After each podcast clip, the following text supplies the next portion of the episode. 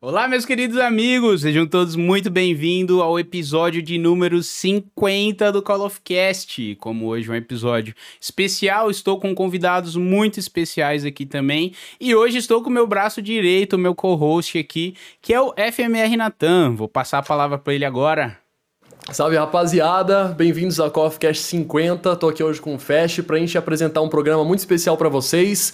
É uma honra para mim que o Fast tenha me convidado para apresentar com ele um programa tão especial de um programa que eu gosto tanto, que é o Call of Cash, que eu acompanho praticamente desde o começo, né? Já falei para ele várias vezes que é um dos programas que eu mais gosto de todos, e não é porque hoje ele é meu amigo, porque eu assisto ele desde antes de eu conhecer o Fashion, ele sabe disso. É verdade, eu, é verdade. Antes dele me convidar para o programa, eu já consumia o Call of Cash, então muito obrigado pelo convite, Fashion, fico muito feliz que eu possa estar aqui hoje como co-host e pela primeira vez com, com um co-host, né? A primeira vez que você está apresentando um programa com outra pessoa como apresentador também. É, a gente estava até brincando que foi uma correria louca pra gente estar tá aqui agora, do jeito que vocês estão vendo ainda e vão ver ainda, que vai ter muita coisa para rolar hoje. Mas foi, foi, foi, muito da hora, né? organizar tudo isso, mas também deu um puta trampo, mas, cara, foi muito legal. Então, já pedi para vocês também divulgarem bastante a live, tá bom? Para dar uma força pra gente, que a gente vai conversar muito aqui sobre zombies, sobre produção de conteúdo. Tem muita coisa legal pra gente falar aqui hoje. E o Latão, além de fã, ele é apoiador, hein? Apoiador financeiro. Se você que já conhece o programa, quiser é, apoiar a gente também para continuar mantendo esse projeto vivo e também o meu maior sonho é tornar essa parada presencial. Vocês sabem que é isso. Então, se vocês quiserem dar uma força, para quem tá ao vivo agora na Twitch, é só digitar exclamação apoia-se aí no chat, que já vai ter um linkzão brabo aí. E para quem tá ouvindo depois no YouTube, no Spotify, seja onde for, é só pesquisar apoia.se barra Call of Cast, tá? Qualquer valor que vocês quiserem ajudar, Fiquem à vontade, fechou, gente? Aqui no episódio também, nos episódios ao vivo, a gente tem um esquema de perguntas, tá bom? Se você quiser ajudar aqui esse projeto e ainda fazer uma pergunta para os nossos convidados, qualquer contribuição a partir de 100 bits a gente lê a pergunta no final do programa, tá bom, gente? Lembrando que não é obrigatório,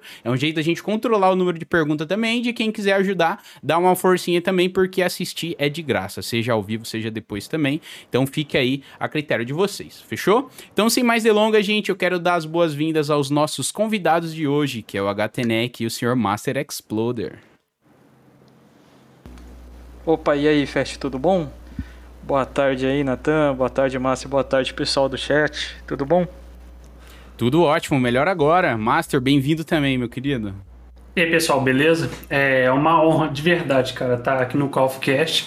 E eu posso falar, mano, uma das minhas metas de vida já tá cumprida já, cara. Eu, eu tô é uma honra, cara. Eu tô completamente realizado, cara. De verdade, de verdade mesmo. Que isso. Eu fico muito feliz é um prazer, quando, a, cara, quando a galera fala assim que, pô, que honra tá aqui, ou que até que enfim você me chamou e tudo mais, que são uma uhum. parada que ainda eu não consigo enxergar tanto Call of Cast como uma parada tipo, uau, assim, mas eu fico, e eu sei que é um projeto muito bacana, que a galera, né, acompanha aí, tem muito criador também que deseja estar tá aqui. O bom é que a gente vai ter tempo de conversar sobre muita coisa, tem muitas novidades aí que a gente não vai abrir hoje, né, pessoal, mas vocês vão ver mais a carinha deles por aqui.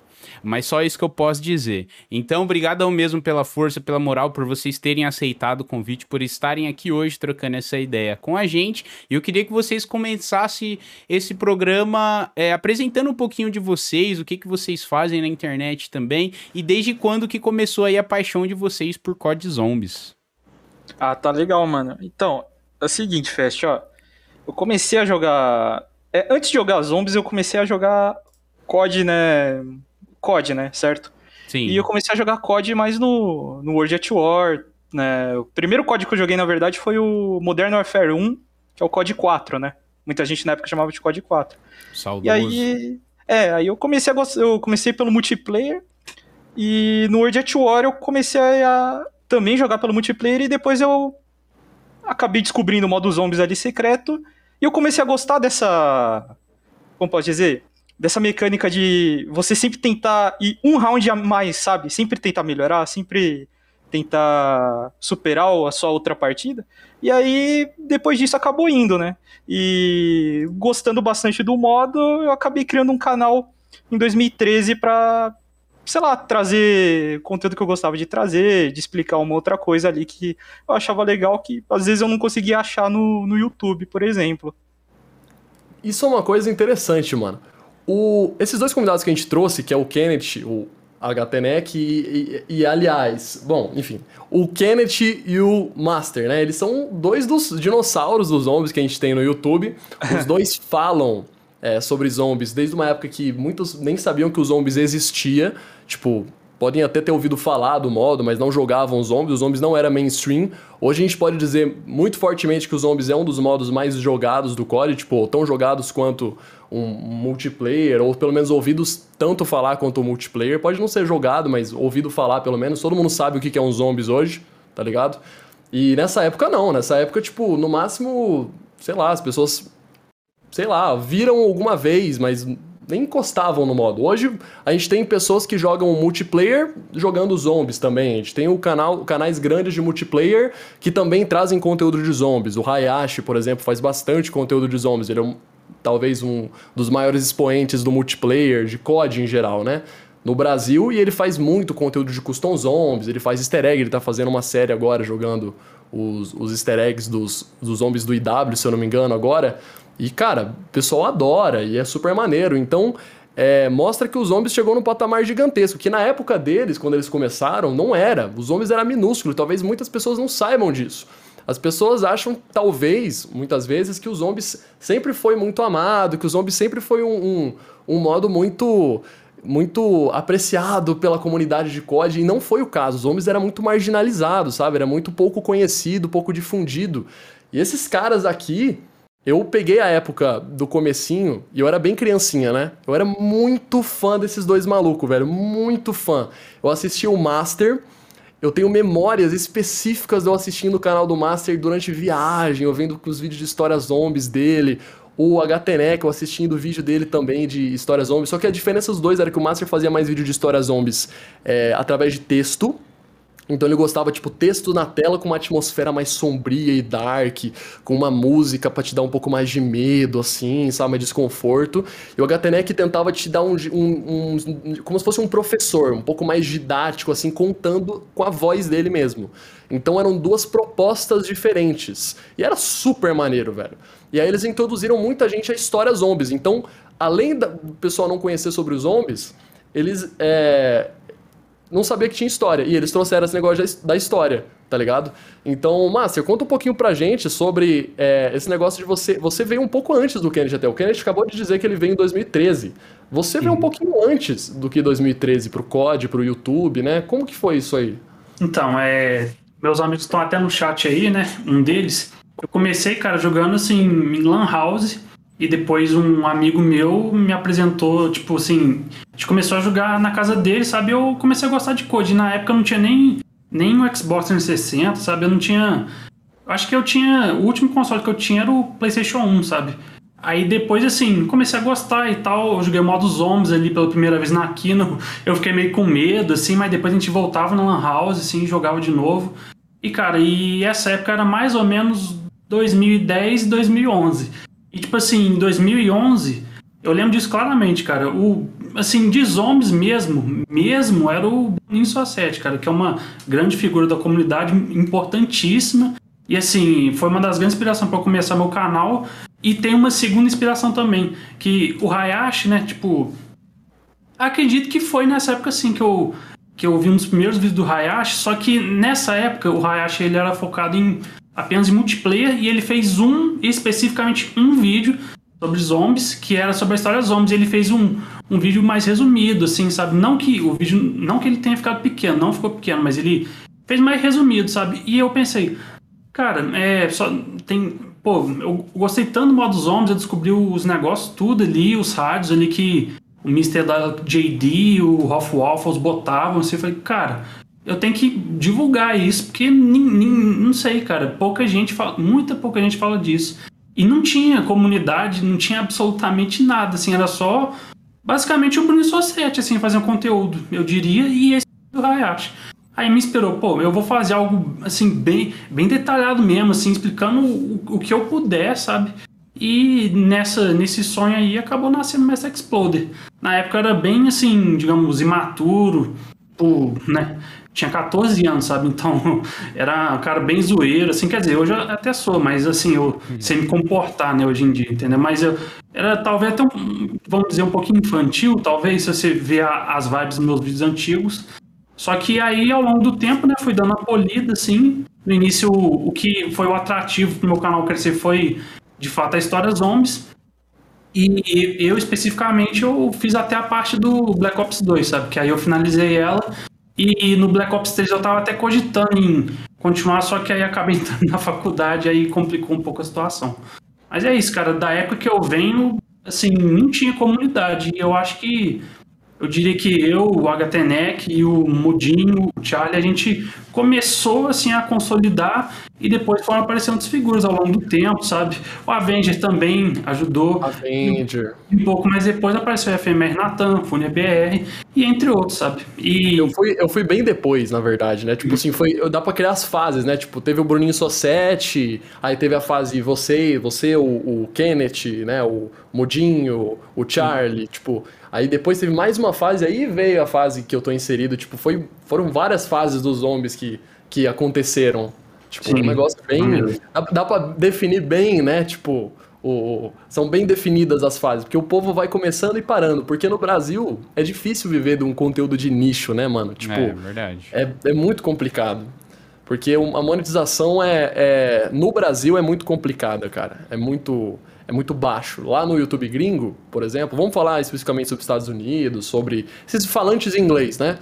O CPM é mais alto. Tipo, o que, que significa isso? Quer dizer que a cada mil views, vamos falar de uma maneira mais leiga assim, é, você recebe um, um uma quantidade mais alta de dinheiro. Então você consegue se manter mais. Então um canal de 50 mil, de 100 mil, já consegue se manter financeiramente, ele já consegue focar em criar conteúdo. Então a comunidade que ele tem já consegue sustentar ele para que ele consiga continuar fazendo os vídeos dele, as lives dele.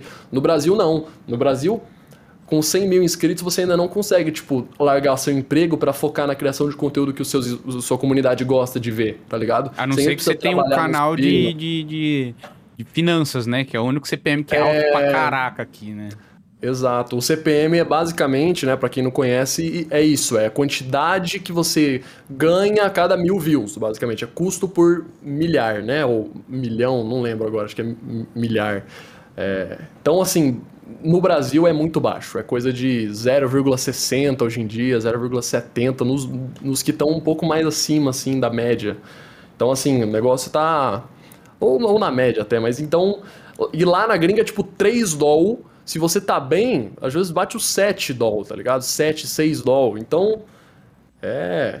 É, se um vídeo desse já bater 100k, meu amigo já fez o grana do ano é. aqui no Brasil. Tá se um vídeo, pois é, se um vídeo. Imagina se o cara faz faz quatro vídeos por semana, 100k cada um. Aí já se mantém, entendeu? Ele já consegue manter e fazendo os conteúdos dele, a comunidade dele vai gostando. Ele não precisa nem de fazer live, só os vídeos já mantém ele, já consegue continuar o conteúdo dele, entendeu? Uhum. Aqui não. Aí o pessoal dos homens vai ter que ir parando. Por quê? Porque tem que focar na própria vida. Ele precisa sustentar a família dele, entendeu? Ele precisa fazer faculdade, precisa. Aí para. Aí é, novos vão vindo e os antigos vão parando. E é um ciclo que vai. E é por isso que eu acredito que os canais de zombies vão sempre se reciclando. É um ciclo, igual é. nos zombies. E é um por isso que eterno. esse episódio é especial, né? Porque a gente uniu aqui, ó, várias gerações, cara. Várias gerações. O Nathan mesmo falou aqui que acompanhava o Master, era um fã, hoje já é um colega de trabalho aí. Então, assim, muito legal estar tá com essa galera reunida aqui. E eu achei interessante até uma observação que o Master fez de, de relembrar que o Hayashi que fez um, um vídeo de é, de resumo, né, do Code Zombies ali e tal. E foi por esse vídeo que eu conheci o HTNEC, porque eu queria pesquisar um pouco mais sobre. Eu não lembro agora exatamente se foi alguém que me recomendou o canal dele ou se foi alguém dos comentários, que tipo, ó, oh, o HTNEC já fez uns vídeos mais completos e tudo mais e tal. Aí eu queria até perguntar para você, o HTNEC, pro Master também, como é que foi para uhum. vocês aí nesse início de canal, de YouTube e tal, porque era uma época que ninguém imaginava que a gente poderia ganhar dinheiro com isso um dia, né? Isso até uma coisa que eu ouvi o David Jones falando no podcast dele, que, tipo, quando ele começou no YouTube, o CPM era fixo, era 2 dólares, tá ligado? Então imagina, era muita grana, muita grana. Aí eu queria que, você, que vocês comentassem um pouco sobre isso. Ah, cara, no, no começo, assim, pra falar a verdade ainda, o meu canal até hoje não é monetizado. então. Caraca! Eu, basicamente, assim, eu literalmente eu tô só fazendo vídeo quando eu consigo fazer, porque eu acho legal, sabe? Deixar como se fosse uma, uma bibliotecazinha assim, pro cara que quer, sei lá, ver um vídeo de zombies de história ali e conseguir acessar, dar uma olhada, né? Uhum. E. Só que assim, no começo era. Era bastante complicado porque. para você fazer vídeo na época, por exemplo, no meu caso, eu queria fazer meu canal. É, eu, eu criei em 2013, mas eu queria fazer ele desde 2010, por exemplo, né? Só que não tinha como fazer, não tinha placa de captura, nada desse tipo, né? E, e placa de captura é caro, né? Não é, Fast? É caro, É, né? Não é muito barato. Na nossa época, então, que aqui no Brasil era. Meu Deus, era muito inacessível a placa de captura nessa época. É, a gente então, tinha aí Easy 600 Cap reais, e olha mil lá. reais. Exato, né? Naquela época. Aí em 2012 eu acabei ganhando uma de presente de aniversário. E aí eu falei, ah, vou criar o canal, né? E eu tava pensando sobre que, que canal que eu ia trazer. E aí me deu a ideia de fazer os vídeos de zombies, né? E eu queria ter começado o canal em dezembro de 2012, o Fecha. Mas aí eu acabei. Sabe por que, que eu acabei começando em do- em 2013 só, cara? Por quê? porque eu tava esperando uma data específica pra começar meu canal. O meu canal ele foi criado dia 15 de janeiro, que na data americana é Ah, 1 não do 15. acredito. Então eu criei o canal com a Caraca. data proposital mesmo, pra que eu ia falar sobre zombies mesmo. Não acredito nisso, velho. Eu não sabia disso. Como, mano, alguém já foi atrás de você e falar, cara, eu peguei essa referência. Eu sei que é legal por você fazer, porque é uma conquista pessoal, mas alguém já sacou isso? Eu vi o primeiro Não. vídeo dele ontem. Ontem eu fui no primeiro vídeo dele e não vi isso. Não, Eu pior tava que vendo o primeiro vídeo dele. É o vídeo do multiplayer, não é? É, sim, sim. Só que aí Nem eu tô apresentando fudendo. o canal, sobre o que, que eu vou falar, tal, essas É. coisas assim. E, assim, é, é engraçado que eu queria começar, na verdade, eu tive que fazer isso da data americana, porque na verdade eu queria fazer 11 de maio. Só que aí eu ia ter que esperar cinco meses, né? Então eu falei, é melhor fazer em janeiro mesmo, né? É melhor fazer em janeiro.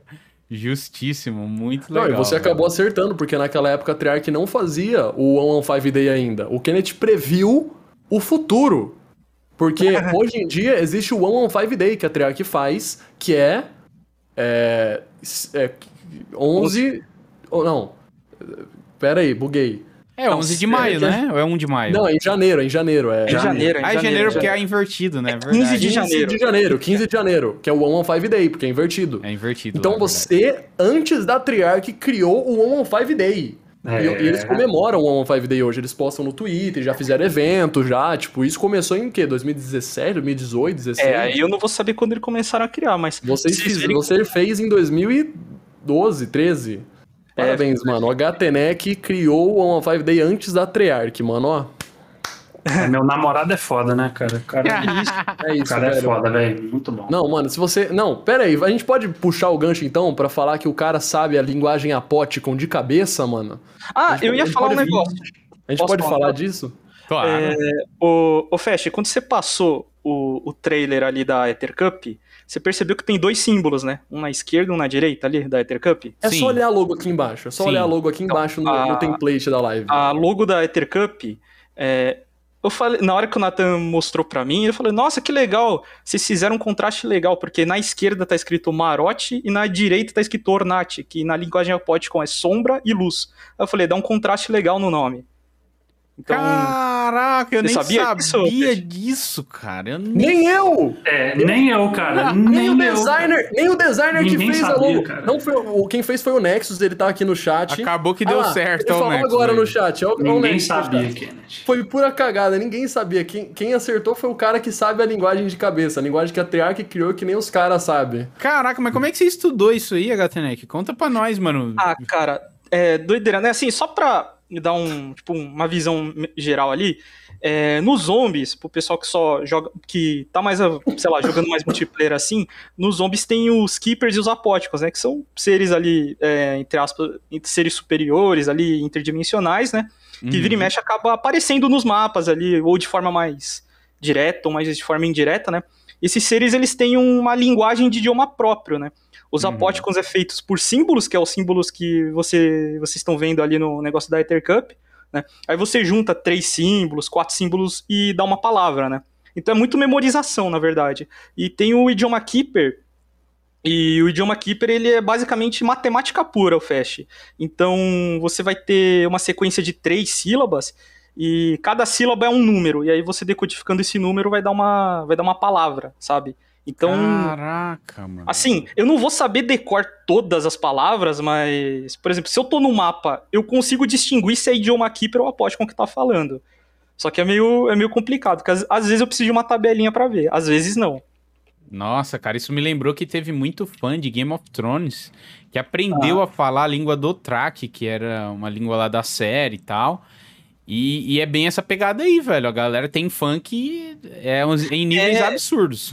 Quando, quando a gente tava jogando. Sabe quando lançou a Blood of the Dead? Tem o, uhum. tem um easter egg, tem o final do easter egg. O Brutus, né, que é o boss do mapa.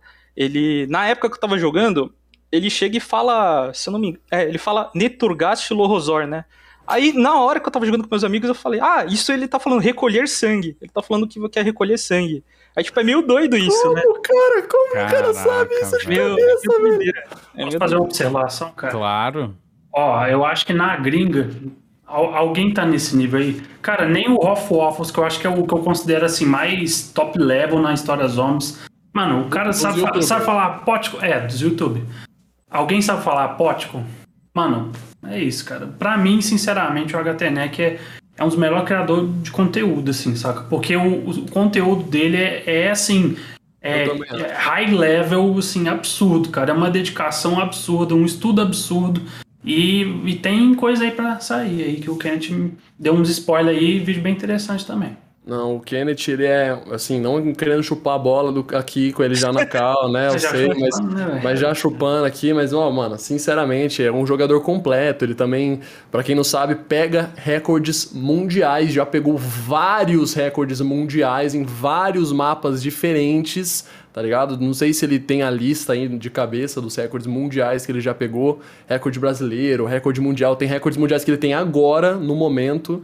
Fala o, o, os, os, mundiais que você tem agora, Ken. Se você quiser falar só o último que você pegou. Eu vou dar. Deixa eu só, só dar um segundo. Ah, aqui achei, ó. Atualmente, eu tô com. Eu tô com quatro, que é o 255 na Ascension, né? Que é empatado, porque o round mais alto do BO3 é 255, então eu tô empatado com algumas pessoas lá, né? É, jogando o Moon, eu peguei o round 167 no BO3, sem ligar energia sem ligar e sem usar chiclete que é outro recorde mundial. E atualmente, faz, faz menos de um mês, um, um, mês, mais ou menos dois meses, que eu, eu consegui o round 935 na Mauer, sem cair. Então são dois recordes, é chegar no 935 na Mauer e Flawless. Então, Caraca, não, é, não foi fácil, velho. mas... É... Falando assim, ele tá falando casualmente, mano. Todos esses recordes, é tipo é assim, fácil, quanto tempo você leva para pegar um é recorde É isso que eu ia desses? perguntar agora. Quanto tempo de partida, cara? Olha, eu posso falar minha jornada da, da Malware aqui? Fala. Claro, claro. Malware que é o mapa do Cold War, né? Cold War, é, é o seguinte. É... Era pra ser o fácil, né? É, então, a primeira vez que eu joguei, beleza, joguei lá tal, morri no 30, no 40, no 50, beleza, né? Aí teve uma partida que foi mais ou menos é, um mês, assim, não, duas, três semanas que lançou o mapa, eu consegui chegar num 680 na Malware, né? E só que o que aconteceu? Como o mapa era novo e a estratégia não estava é, maturada, vamos dizer assim, o jogo, depois de um certo tempo de partida, ele começa a crachar, dar freeze, essas coisas assim, né? Porque uhum. o jogo fica muito tempo aberto, né? Então, o jogo ele travou e eu morri porque o jogo travou. Então, não tinha o que fazer. E na época, 680, se eu não me engano, eu fui conferir lá, eu era o quarto no mundo. Tinha dois caras com 700 e um cara com 800, né? Então, eu fiquei feliz? Sim. E aí passou o tempo do Cold War, é, lançaram o PHD, tudo, então a estratégia acabou mudando um pouco. E por causa disso, eu falei, ah, vou tentar de novo, né? E na época, quando, quando eu comecei a treinar para tentar o 935, era em abril, tipo, final de maio, começo de abril, certo? Uhum. E aí, eu cheguei no round 200 Fast, eu morri. Só que é o seguinte, 200 é bastante, certo, Fast? Sim, é bastante. bastante. Só que 200 é mais ou menos 6 horas de jogo. E para você chegar no 935 é uma partida de 72 horas. Então, você concorda que tá muito longe ainda? Muito, pra... é muito. Então, como eu tive uma down, eu falei, vou recomeçar de novo. E por que, que eu tive que recomeçar de novo, Fast? Porque é o seguinte: é, como saiu o PHD, e o PHD era importantíssimo para estratégia, é, eu precisava comprar ele na, na máquina de perk, porque não tinha a máquina de perk do PHD na Malware, né? Uhum. Você precisava ir pra Wunderfizz. Pra comprar. E conta o detalhe. Então, só que tem um detalhe. Pra você ir na Wunderfizz Fest, você tem que usar uma zipline que você sobe de andar. E as ziplines que sobem de andar na Malware, ela cracha o jogo. Caraca, Bom, como descobriram isso? A partir do round 50, ela cracha o jogo. Eles não é. corrigiram. Caraca, Aí, o que aconteceu? Eu tive que planejar isso, né? Certo? Então, beleza. É, eu recomecei de novo. Aí eu cheguei num 250 e pouco ali, morri de novo, recomecei mais uma vez. Aí eu cheguei no round 300, né? E caiu a luz. Aí eu tive que começar de novo. Aí eu cheguei no 500, eu tive a primeira down no round 500. Eu falei, ah, beleza. Eu vou testar para ver se vai crashar, se eles corrigiram ou não. Aí eu testei a zipline, crashou o jogo. Meu Aí, Deus, cara. Vou testar. Fazer o quê, né, Fast? Não, é mano, mas eu acho que nenhum tester, ninguém vai chegar. Ah, vou chegar aqui num round 900 só não, pra testar. Deveria, deveria. Deveria, porque eles devem ter um comando lá de colocar é, o round lógico. no 500. Sabe? Tem, tem. Só que o, o problema, o Fast, é que o, eles, eu acho que eles testam, vamos colocar o round no 500. Só que o problema não é você testar o round no 500 exato. Eles têm que pegar tempo de partida, porque vai colocando várias entidades no mapa e o mapa vai ficando mais carregado com o passar do tempo. Então não é só colocar no 500. Você tem que testar Entendi. as 30 horas de jogo de verdade. Se eu te contar o que me falaram, eu vou contar daqui a pouco sobre a entidade na Moon, você vai ficar maluco. Como os homens é mais complexo que parece. Mas continua aí, Kennedy, da Posso, Eu só vou terminar ali a, a, a aventura aqui, né? Então, crashou, né, o, o Fast. Aí, o que, que eu fiz? Eu peguei, joguei de novo. Aí eu cheguei no 500, de novo, Fast. Aí sabe o que aconteceu? O quê? Teve atualização da PSN. Aí eu tive que atualizar a PSN, cara. Você não chorou, não chutou nada, não ficou puto. Porque na Olha, primeira tentativa eu já ia ficar, vai tom. Já era. Não, Se você soubesse o que, as coisas que esse moleque já passou de luz não. caindo, de, de desligarem é, o videogame dele. Não... não, mas então, Agora que vai ficar engraçado, Fest, porque por enquanto ainda tá de boa. E aí é o seguinte, né? Atualizou a PSN, aí eu falei assim, beleza, vou recomeçar, porque quanto mais cedo eu recomeçar, menor a chance de vir uma atualização da PSN, correto? Faz sentido, pensou certinho. Quanto mais eu demorar, mais chance tem de ter uma, uma próxima atualização. Então, eu já recomecei. Aí, eu cheguei no 913 com zero downs, sem cair nenhuma vez. Caraca, e eu tive que pausar a partida, porque eu tinha que fazer compra no mercado, né? E faltava ainda 3 horas de jogo, então 3 horas de jogo é bastante coisa, mas 3 horas de 72 horas é pouco, né? Sim. Então eu fui no mercado, aí quando eu volto, aí tem uma pessoa que tá limpando o quarto aqui, ela puxou a tomada, velho, sem querer, velho. Eu perdi a partida 913, mano. cara! Pessoal, posso contar é. uma informação dos bastidores aí, cara? Cara, nesse dia eu vi, assim, tipo, o que aconteceu. E, mano, é, eu vi o, o lado secreto do Kenneth, cara. É o lado Satantec do Kenneth, cara. Vixe, oh, mano. Peraí, ele não matou a mulher, aí. não, né? Não, não, não. Não, não, não. não, o lado, o lado obscuro aí. Aí, mas foi, mas foi pesado, cara. Foi, não, mas eu nem tava, foda, eu nem tava bravo, cara. Eu só tava triste mesmo. Eu só tava triste. É, e imagino, aí, frustrado. Né? É, eu tava tão frustrado que eu não conseguia aceitar que a partida acabou desse jeito. Eu joguei de novo. Aí eu cheguei no 882 e aí o PS4 desligou por overheat, porque tava fazendo mais de 30 graus, velho. Caraca, Aqui. velho. É, e o PS4 e... já tem, não tem uma fama muito boa, né, com resfriamento. É, então. Aí eu comecei outra partida, eu cheguei no 615, teve outra atualização da PSN. Tive que começar de novo. Aí eu comecei de novo, cheguei no 857, caiu a luz de novo. E aí Gente, só... posso fazer uma pergunta rapidinho? Ah. Você tem alguma coisa a comentar sobre o serviço de luz aí, cara? Ah, o uma serviço de luz de São Paulo é maravilhoso, cara. Assim, é muito bom. Ah. Eles Assim, eles não avisam quando vai cair, e aqui, quando avisa que vai cair, não cai a luz, né? e a sim.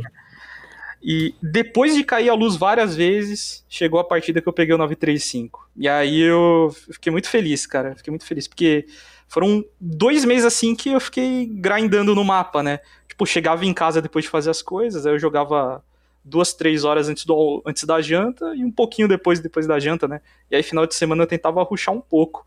Cara, Só você que... tinha que ter um gerador na tua casa, um, um já é falei isso pra ele. Como é que é o nome daquele no break? No break, né? no é. break eu já falei isso pra ele. Mas eu, eu tenho no break, Fast. Ele aguenta ele aguenta 30 minutos. Só que o problema é que às vezes a luz aqui cai por 40, 50 minutos. Aí não tem o que fazer. e cada round você é, fica é, quanto tempo? Você chega no, sei lá, você tá no round 800, 900. Quanto tempo que é cada round para passar? Embaixo, Cara, geralmente? É, o seguinte, é o seguinte, que é, Depende o BO1, BO2, BO3 e BO4, o número de zumbis são diferentes do Cold War. Entendi. Né? É, mas, por exemplo, se você for por zumbis mortos, mais ou menos quando você chega no 680, 670 no Cold War, é mais ou menos o número de zumbis que você chega no 255. Mais ou menos, sabe? No BO3, uhum. BO2, BO1. É, exato. Só que assim, tava demorando uns 10 minutos no, no round 935 mais ou menos. Só que assim, é 10 minutos 935, 10 minutos 934, 933, 932. É que tem que lembrar que essas Mas estratégias tem... que eles fazem para pegar round é sempre o máximo de otimização, entendeu? É. Uhum. Tem umas estratégias, tipo assim, é, eles estudaram para fazer estratégia para que os rounds passem rapidão, tá ligado? Eles estejam sempre no meio, que os zumbis spawnem rapidão, que eles matem rapidão, porque eles têm que passar o round o mais rápido possível, porque é, existe um tempo de, de. Eu não sei se no Cold War tem isso, Kenneth, tempo de reset, essas coisas. Olha, eu acho que não cheguei a ver se tem tempo de reset, mas passa de uma certa hora, dependendo do mapa, começa a crashar o jogo. Por exemplo, a Malware, é, a partir das 80 horas comigo começou a crashar o jogo, entendeu? E como eu peguei em 72 horas, tinha uma margem tranquila ainda, né? E, assim, a Die Machine, por exemplo, os caras aguentam lá 130, 140 horas, mas vai passando o tempo, quanto mais tempo você passa na partida, maior é a chance de crashar, porque vai ficando mais pesado o jogo. Então, Caraca, jogar meio rápido, meio que speedrun. E sabe? quando é um é, jogo novo, não, né? quando é um jogo novo, vocês vão testando mesmo por si próprio, vocês vê um vídeo de alguém já na gringa, vocês já tem um grupo que troca essas figurinhas. Como é que é para vocês descobrirem essas paradas? É só na cara mesmo? Ah, um pouco dos dois, assim. Por é, exemplo, é, é, a estratégia da Malware eu meio que. É, eu vi na internet e adaptei para um jeito meu ali, para o jeito que eu costumo jogar, né? Uhum. Só que assim, tem muita gente que posta no Reddit, tem comunidade que mostra certinho as estratégias, explica certinho, né? Aham. Uhum. E também, se eu estiver errado, mas normalmente eles pegam umas estratégias e vão adaptando, né? Sim, vão adaptando. Tem hoje stretch tester, que os caras que usam PC, eles acabam já setando certinho, tipo, ah, eu quero começar no round 100 e treinar estratégia, sabe? Então eles vão uhum. no lugar do mapa e treinam. Então hoje tá bem, tá bem assim, avançado nesse, nesse, nessa um categoria. também é você olhar a estratégia dos recordistas, né? Por exemplo, o cara dá o submit dele lá na Twitch, aí assim, né? Tipo assim, às vezes você não vê todos os detalhes, mas só pra você ter uma ideia do que ele fez, Aí você vê o, o recorde mundial atual, sabe? Tem Entendi. uns caras de high ground que ele só olha assim o recordista e nem Sabe, nem olha muita coisa não, dependendo. Então é uma parada que exige, além de muita dedicação e paciência, muito estudo também, né? Que até o, muito. o Catatal comentou aqui no chat. Não vou te chamar de Efesto, mas Catatal. O HTNEC chegou em um ponto muito bom, horas de partida, tipo a Nat do BO1. Se você passar mais de 30 horas atirando de Thompson, seu jogo frisa. E lá é obrigatório atirar de Thompson para aumentar o box error. Então, tipo assim, é umas paradas que se você errar ou esquecer por um segundo, porque querendo ou não, uma hora é muito automático, né? Tu gira, Sim, tira, gira, tira, gira, tira. Se você perder, tipo, cinco segundos ali de, de linha de raciocínio, já era. Tu perde 30 horas de jogo, tá ligado? Isso, é, é tipo assim, é, é, um negócio que é mais. As pessoas acham que é só rodar, rodar, rodar. Ficou esse conceito na cabeça das pessoas, né? É, zombies é rodinha para pegar round. Rodinha, rodinha, rodinha, matou. Rodinha, rodinha, rodinha, matou. Talvez para pegar um round 100. Mas hoje em dia zombies ficou meio competitivo. Não é um competitivo tipo esportes, mas virou um competitivo mesmo. Sim, tipo, exige, exige dedicação, exige muita coisa, mano, né?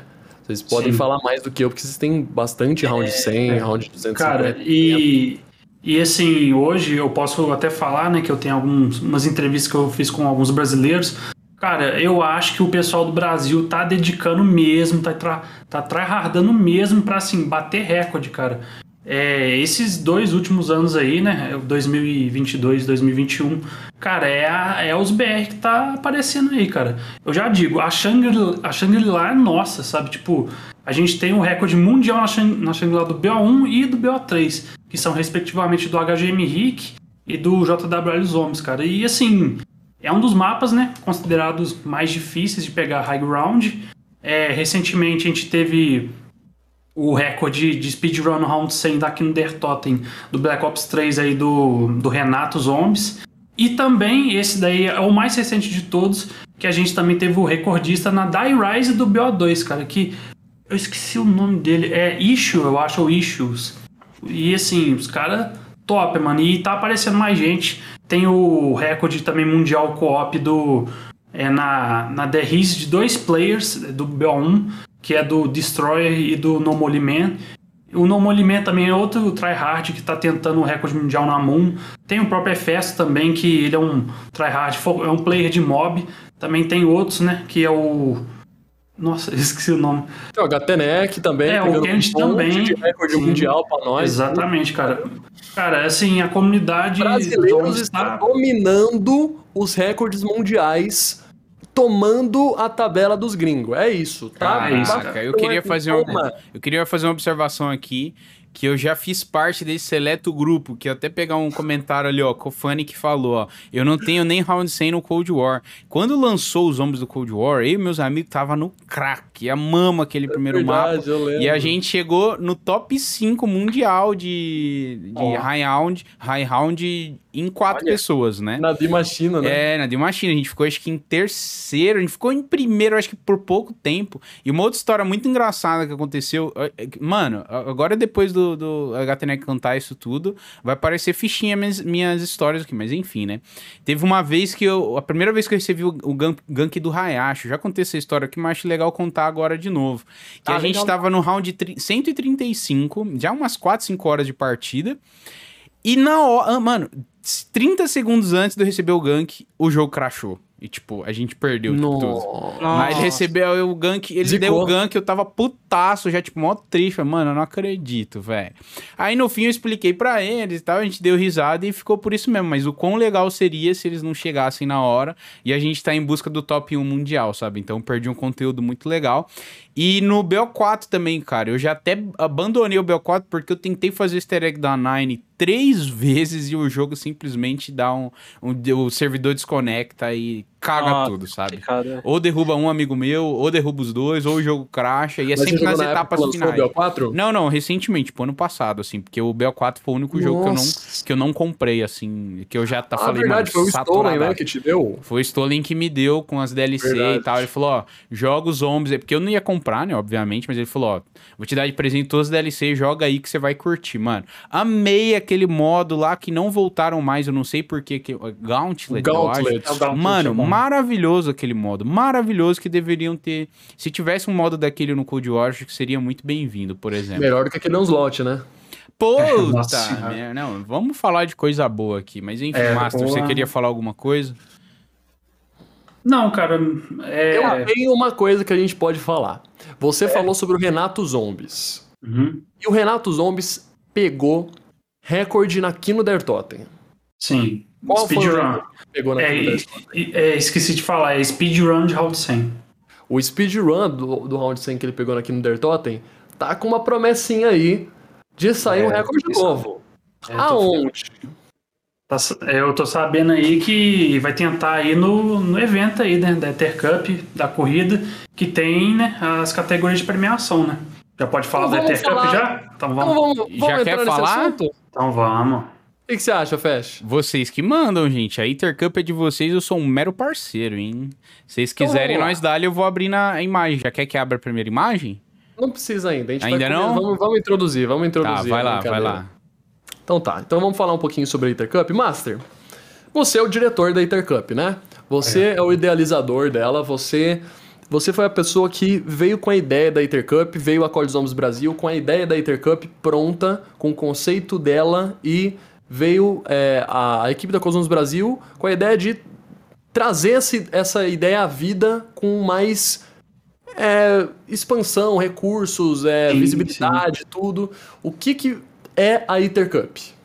Cara, a, Ether, o, a Intercup né, é um evento que eu já estava há um tempo planejando, só que eu não tinha investimento inicial. E assim, um belo dia é, uma pessoa anônima que pediu para não ser identificada chegou, ó, toma aí, ó, quinhentão, meu filho, toma, filho, recebe. Falei, que isso, cara? Eu não, cara, eu não, eu não tô acreditando, cara. Que isso, cara? E basicamente, né, o HTNEC e outros colegas meus, o Luiz Pirata, que também é um grande youtuber de zombies também, um dos parceiros grande nossos aí. Abraço pro e, Pirata. E é isso, tipo, a gente foi modulando e acabou fazendo o Whiter Cup do jeito que ele é hoje. E agora eu vou explicar para vocês como que ele funciona. É um campeonato Der Totem do Black Ops 3, especificamente, e vão ter quatro, quatro categorias de premiação.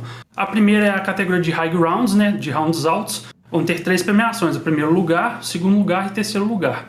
Eu tenho as premiações iniciais, mas né, todas as premiações que eu falar aqui podem mudar dependendo de investimento e tudo mais. Tem a segunda categoria também, que é a do de speedrun, de round 100, e temos até a terceira categoria, que essa daí é uma novidade, que é a categoria de sorteios. Que só de você pegar o round 100, você já participa de um sorteio onde a gente vai sortear cinco pessoas para ganhar premiações também. Ou seja, é, muita gente, eu sei, né, que vamos supor, ah, o HTNEC tá participando, o Renato tá participando, eu, pô, eu não vou participar, não vou ganhar. É aí que entra o sorteio. Só de você enviar um submit pra gente de round 100, você pode concorrer a um sorteio, né? Ou seja, é sorte, não quer dizer que você vai ganhar, mas você pode ganhar uma premiação sim. E eu falo o seguinte, com investimentos, a primeira categoria que eu vou que eu vou investir vai ser justamente na de sorteio, para incentivar mais pessoas a participar, que eu acho assim uma ideia muito boa. E, bem e além né? disso, né? sim, e além disso, né, o Natan, ele agora eu vou deixar com o Natan, que ele vai falar a, uma parte nova, que será a parte dos patrocinadores aí, que eu agradeço a todos os patrocinadores, muito obrigado de verdade. E assim, só tem coisa top mesmo. E, Natan, vou deixar a palavra com você. Exatamente. A gente conseguiu ali é, trazer com a ajuda da CZBR, né? Então a CZBR é um grupo de zombies que é focado em fazer o pessoal encontrar gente para jogar. Ela nasceu no Facebook, ela chamava antigamente Sociedade Brasileira de Zombies, nasceu ali em 2017, era só pro pessoal encontrar o pessoal para jogar, tipo, ah, alguém aí tem PS3, eu jogo no PS3, quero jogar Die Rise, chega aí. Ah, eu tenho Xbox, quero jogar Mob the Dead, chega aí, vamos jogar, tá ligado? Gamer Tag Joãozinho 23XX. Aí a gente, é, mais recentemente, né, eu faço parte da equipe da CZBR também, desde a época que foi criada, quando chamava SBRZ, né, Sociedade Brasileira de Zombies. A gente quis expandir recentemente, entrar nas redes sociais também, é, entrar no Instagram, entrar no Twitter. E com isso a gente quis começar a trazer mais campeonatos, que nem a gente fez em 2020 a Dead Eyes and Run, que foi um sucesso, o pessoal participou, teve recompensas, teve Melhor mapa dos zombies, coffee, coffee. Foi na Dera Zendrar, que não é o melhor mapa de zombies, aliás, o melhor é a Os caras não sabem nada, viu, rapaziada? Os caras não sabem nada. Vou deixar registrado aqui pelo Noob dos Zombies, mas a gente vai agora continuar a nossa ideia de trazer campeonato, só que dessa vez vai ser um mapa diferente. Dessa vez o campeonato vai ser idealizado pelo senhor Master Exploder, que trouxe a nós a ideia da Iter Cup, e com a equipe da CZBR, da Cosmos Brasil, a gente trouxe essa ideia um pouco mais a realidade de adaptar ela pro lado da CZBR, com logos, com trailers, com nossos contatos, com tudo que a gente pôde proporcionar com a nossa nova parceria. Então o Master agora também faz parte da equipe da CZBR, uhum. o HTNEC também faz parte, mas para propósitos é, aqui do cast, no caso, quem está mais como é, porta-voz aqui nesse momento sou eu e o Master, o Kenneth está aqui só em posição de convidado mesmo, só para esclarecer. E nesse momento a gente vai apresentar agora, vai revelar pela primeira vez, os prêmios que até agora eram secretos dos nossos novos parceiros que estão sendo revelados oficialmente agora e exclusivamente no Call of Cast. Eita! Eita! Vamos revelar os é. prêmios que vão estar na Intercup agora. Vamos, pera aí, deixa eu só mudar uma coisa aqui, porque quem sabe vamos faz lá. ao vivo, né? Que Cuidado com as abas aí, hein? É, quase vazei até meu, meu, minha pautinha ali, hein? Oi. Bota X aí no navegador, Fecha. Deixa eu ver uma coisa rápida. Mano, não, tem, capitão, não tem X no meu navegador. Quer ver? Eu vou fazer é, mas ao que vivo que aqui, velho. Calma aí, que vai. Você quer que ele entra no, no site do Xbox? É, velho, eu não sei qual é que é, ó. Eu não sei qual é que é. Olha lá, ó. Tá vendo, ó? Tá vendo? Tem na Xiaomi, não, Xbox. Só queria ver uma COD. coisa. Não tem aqui, eu não faço essas coisas, não. Eu nem sei o que, que você queria ver aqui, na verdade. Né? Era o site do Xbox mesmo. site meio diferente, né, velho? Deixa eu só incluir a, a, fonte aqui que eu sabia que eu esqueci alguma coisa, sabia. Só vou colocar aqui a, a minha área de trabalho, gente, para vocês poderem ver também. Enquanto isso, o Nathan pode ir falando um pouquinho da. Ou vou fazer uma pergunta enquanto eu arrumo pro Master. Master. Como que você vai fazer para organizar e receber essas respostas? Tipo, você vai ter que assistir todos os vídeos que de, de 100 horas cada? Como é que funciona a seleção? Não, então, a gente vai ter, a gente tem uma equipe, né, que é, vai avaliar as partidas e basicamente, assim, todas, todas as partidas vão ser enviadas para o e-mail ethercup935.gmail.com uhum. e nesse submit você vai botar o seu nome do jogador, né? Quer dizer, o nome do jogador e a categoria. Você vai poder participar só de uma categoria, ou seja, se você enviar duas partidas, a gente vai considerar só a mais recente, a outra a gente não vai considerar. E é o seguinte, é, para as categorias de high grounds, a gente vai ser bem criterioso mesmo, olhar assim muito bem para ver se não tem nenhum tipo de exploit ali, sabe? É, com uma equipe preparada mesmo, sabe?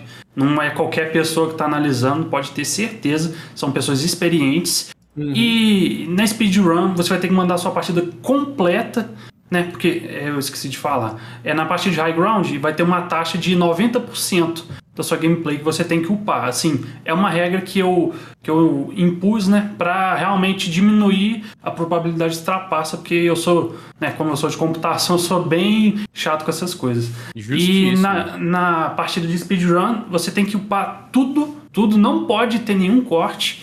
E, e no submits de round 100, a gente também vai ser criterioso, sabe? Só que basicamente assim, não vai ser tipo tão criterioso igual no round 100, mas eu vou, mas eu, eu especificamente vai ser eu que vou olhar essas, a parte das partidas apenas de round 100 para sorteios também. É. Ou seja, não vai ser fácil não, vai, não vai ter trapaça, hein, ó. Quem tá pensando não, aí já é. dá um, um jeitinho não, aí, trapaça, não vai não. ter não. A gente tem pessoas bem experientes na nossa equipe, eles sempre atuaram muito bem, desde que foi criada a, a CZBR, até com outro nome, mano nunca tivemos problema. Tipo, é bem fácil, na verdade, para quem é experiente com round, ver se a partida é trapaça ou não. Tipo assim, é... a pessoa sendo experiente, entendeu? É, é tranquilo. Só Você nota exemplo, os. Em Jonathan, tipo, por exemplo, se na média o mapa do round 100 ali demora umas 6 horas, o cara mais rápido do mundo pegou em 6 horas round 100, por exemplo, num mapa X, e aí chega uma pessoa e fala assim: ah, peguei o 100 com 4 horas e meia. Você fala, pô, pronto. Ué, é. tem coisa estranha aí. Aí é você vê, diferente. por exemplo, as kills. Você vê as kills, você vê o tempo, você vê o que a pessoa fala para você, você vê a arma que ela usou, você vê os headshots às vezes, você vê. Cara, muitas coisas você pode ver. Exatamente por isso que ao longo da partida você também tem que mostrar o seu placar de pontuação com constância, né? O, o mínimo assim que a gente é, recomenda é uma vez por round. No final do round, na transição, é um bom momento, né? Que uhum. não tem zumbis e é isso. A gente também vai exigir isso. Quanto mais você mostrar seu placar, mais seguro o seu submit vai estar tá para ser é, aprovado pela equipe. É isso, então não tem erro. Podemos passar para a primeira imagem, então, senhor Latão, que estou animado para você explicar para a galera e mostrar essa coisa linda que eu estou vendo aqui, hein? Então vamos revelar os nossos parceiros oficiais da COD Zombies Brasil, não só da Ether Cup, mas da COD Zombies Brasil, começando pela lindíssima Jug Bottles, que é o nosso primeiro parceiro que nós vamos estar apresentando aqui. Essa é uma empresa focada em fazer um care package dos zombies, então eles vão estar provendo pra gente nesse campeonato três care packagezinhos, vamos chamar assim, o jeito mais fácil de falar, que vão ter uns produtinhos ali dentro relacionados aos zombies, que a gente pode passar para a próxima imagem já. Então vai ser bem breve mesmo, a gente só quer mostrar, a gente não quer dar muito spoiler, a gente quer que deixa realmente pra, pra mostrar, pra pessoa que receber ver, mas é basicamente a, uma das recompensas vão estar tá nas categorias. O, o Master tá aí certinho com as categorias, mas você é, tá com eles aí certinho, Master? Agora, na verdade, a gente tinha chegado a definir, mas uhum. acho que é... tá no primeiro, no segundo e no speedrun. Era isso? A gente tinha ficado de é, definir. Cara, tô, tem, tem, que. É, ficou de definir, realmente. Acho que foi um. Acabei confundindo mesmo, desculpa. É, mas vamos ficar então com primeiro, segundo e speedrun, pode ser? Uhum. Tá, então primeiro, é, segundo vamos... e speedrun vai ficar com, com a, a Jug Bottles. Linda, hein? É, é Linda é demais. Só para confirmar. Então a Jug Bottles vai prover pra gente primeiro, segundo e o speedrun. Essas vão ser as recompensas que a Jug Bottles vai estar tá provendo pra gente. E agora a gente pode passar pro nosso segundo parceiro, que é a Potter Personalizados, que vai ser nosso parceiro também. E eles vão estar tá provendo pra gente no campeonato as recompensas de. É, de como que fala? Quadros e canecas para sorteios futuros que a gente vai estar tá realizando aí no nosso grupo. Então isso aí a gente vai comentar um pouco mais para frente, isso vai ficar um pouco é, para depois, mas a princípio os prêmios da Intercup da Potter personalizados serão quatro perks que vão ser da escolha do vencedor e pode passar pro lado. Essa é a parte muito o quadro da Samantha e essa placa decorativa da Intercup, totalmente só. personalizada, que vai ser só do vencedor. Então, são esses produtos que vão estar tá aí como o, o, os produtos dos vencedores da Intercup, somado aos quinhentão, quinhentão que vão estar tá ali, é, que já estavam estabelecidos para os vencedores da Intercup mesmo. Então, esses vão ser Fora os que podem prêmios entrar também, extras, né? São prêmios extras. Fora os que podem acabar entrando se mais investimentos acabarem, né, entrando e... aí no meio da brincadeira. E essa placa, cara, é basicamente como se fosse o troféu da Intercup, cara. Eu enxergo dessa forma, sabe? Então, eu também vou até querer uma dessa aí no, no meu quarto e eu já vou comprar, cara, não quero nem saber, cara. Eu tomo meu dinheiro aí, cara. Sinceramente, cara. Então, então eles vão ser nossos eles vão ser nossos parceiros daqui para frente, a gente vai estar tá trabalhando com eles, a gente vai basicamente ter é, alguns sorteios que a gente vai estar tá trabalhando junto na CZBR, e não só eles são nossos parceiros, como o senhor Call of Cast também é nosso parceiro agora. Olha aí, tá vendo essa loginho aqui em cima da minha cabeça? Pera, é aqui, é aqui, acho que é aqui, ó.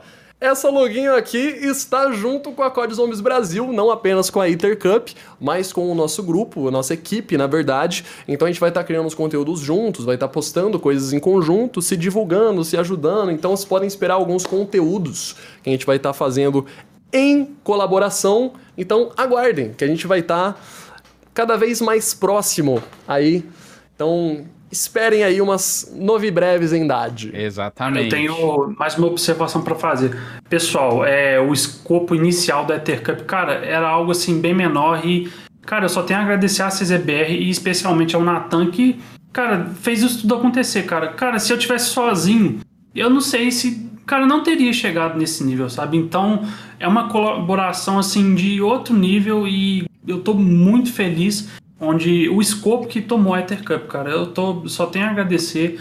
E, cara, o Nathan tá fazendo acontecer muita coisa nos bastidores. E, assim, é algo louvável mesmo, sabe? É, cara, e agora com essas revelações aí, eu acho que o pessoal tá vendo um pouco disso aí, cara. Muito, Não, muito obrigado, de verdade. Não, eu queria agradecer também, deixar um agradecimento registradíssimo aqui a nossos parceiros, a arroba Potter Personalizados, tá mandando ver também, a, arroba Jugbottles. É, tem, só pra é, voltar para as duas imagens, só pra tipo, mostrar o, o, trabalho dos caras mais uma vez, é, dos prêmios aqui, é, como tá sensacional os perks a, da Potter Personalizados. Tão, são incríveis. O a arroba Jugbottles, eles fizeram um pacotinho super da hora que eles vão estar tá disponibilizando e que vai ser um produto deles. A Potter Personalizados também, o, é, o trabalho deles é super da hora e eles estão. Eles abraçaram a ideia da comunidade zombies e quem sabe aí também não tem um, um, uma coisa que a gente pode fazer entre parceiros, tá ligado? Vamos ver o que a gente consegue conversar aí, tá ligado? Vamos, vamos ver. Tô, é tudo um trabalho muito artístico, tá ligado? Que eles botam o coração e a alma deles, é um negócio bem dedicado mesmo. Você vê que eles não fa eles fazem por amor mesmo. E eu queria deixar esse agradecimento especial aqui por eles realmente terem abraçado a nossa ideia e estarem com a gente. E obrigado mesmo, Potter, obrigado, Jug Boros, obrigado, Nexus, que tem estado com a gente também. Porra de Nexus gostoso do caralho. E Festo também, obrigado por ceder o espaço. Master, muito obrigado também. Pessoal da CZBR que tem estado com a gente aí trabalhando duro. E é isso, gente. Queria deixar esses agradecimentos aqui, que é muito importante para mim valorizar o pessoal que tá tá com nós. Se eu esqueci alguém aqui, me mande tomar no cu depois desse programa. que isso. Mas é isso, gente. Queria também agradecer aí a confiança aí depositada no Call of Cash, né? Tanto para a presença de vocês aqui hoje, quanto para essa parceria aí com, com a comunidade de zombies, né? Que a ideia disso tudo, galera, é a gente se aproximar mais, é a gente criar conteúdo colaborativo também, como o Natan falou, pra gente se ajudar e a gente crescer junto, né? Por, por isso que eu fui atrás do Natan também, pra gente é, realizar esse episódio aqui, pra ceder o espaço do Call of Cast pra falar um pouquinho mais sobre, sobre esse campeonato, essa corrida, né? Como um todo, que é uma coisa muito legal para vocês que gostam do jogo, assim como a gente. Para quem tá criando também, por mais que é muito trabalhoso, é muito legal tudo isso, né? Porque é de fã para fã, né? caralho. Então não deixem de divulgar, não deixem de falar, não deixem de participar também, o que é mais importante. Se você hum. também não é tão tryhard quanto os outros, assim como eu, vai lá, participa, vai que você ganha um sorteiozinho, né? Que vai rolar ali, como o próprio Master já explicou aí. E como o Nathan já adiantou, vai ter bastante conteúdo novo para vocês aí em relação ao Call of Cast também, junto com eles, bastante coisa nova exclusiva. Fechou? Sigam o, o, a COD Zombies Brasil no Instagram. Sigam o Call of Cast no Instagram. Vai ter muita coisa ali nos dois perfis que a gente vai fazer tanto em conjunto, tanto coisas ali em separado também, mas em conjunto que eu já tô até planejando aqui já que se eu fosse é. vocês, eu ia, hein? Não queria falar nada, não, hein? Exatamente. E já aproveita para se inscrever também no canal do Call of Cash.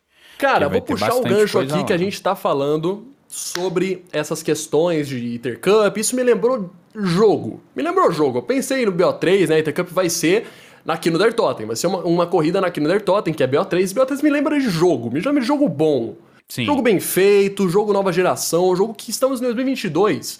E BO3 é um jogo lindo, até em 2022. Você vai jogar ele no PC, ele parece um jogo nova geração. Muito lindo mesmo.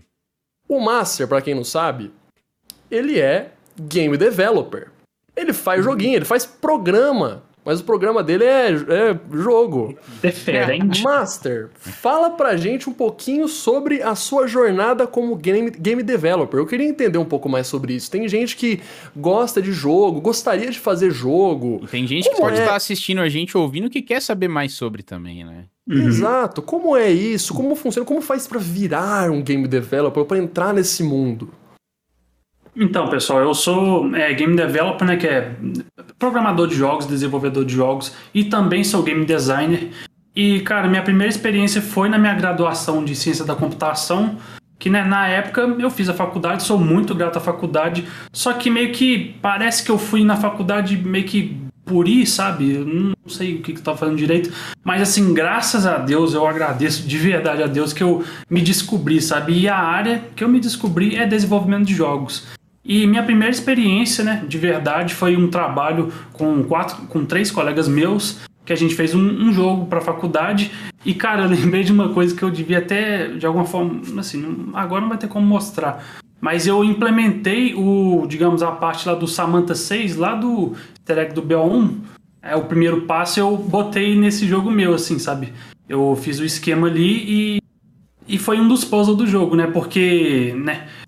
Uma coisa que eu tenho para falar para vocês, fazer jogo parece fácil, mas cara, não, não é fácil, definitivamente. Assim, a gente fez uma coisa bem, bem simples e demorou assim três meses de pura dedicação, cada um fazendo o mapa e eu fiz o meu mapa, sabe?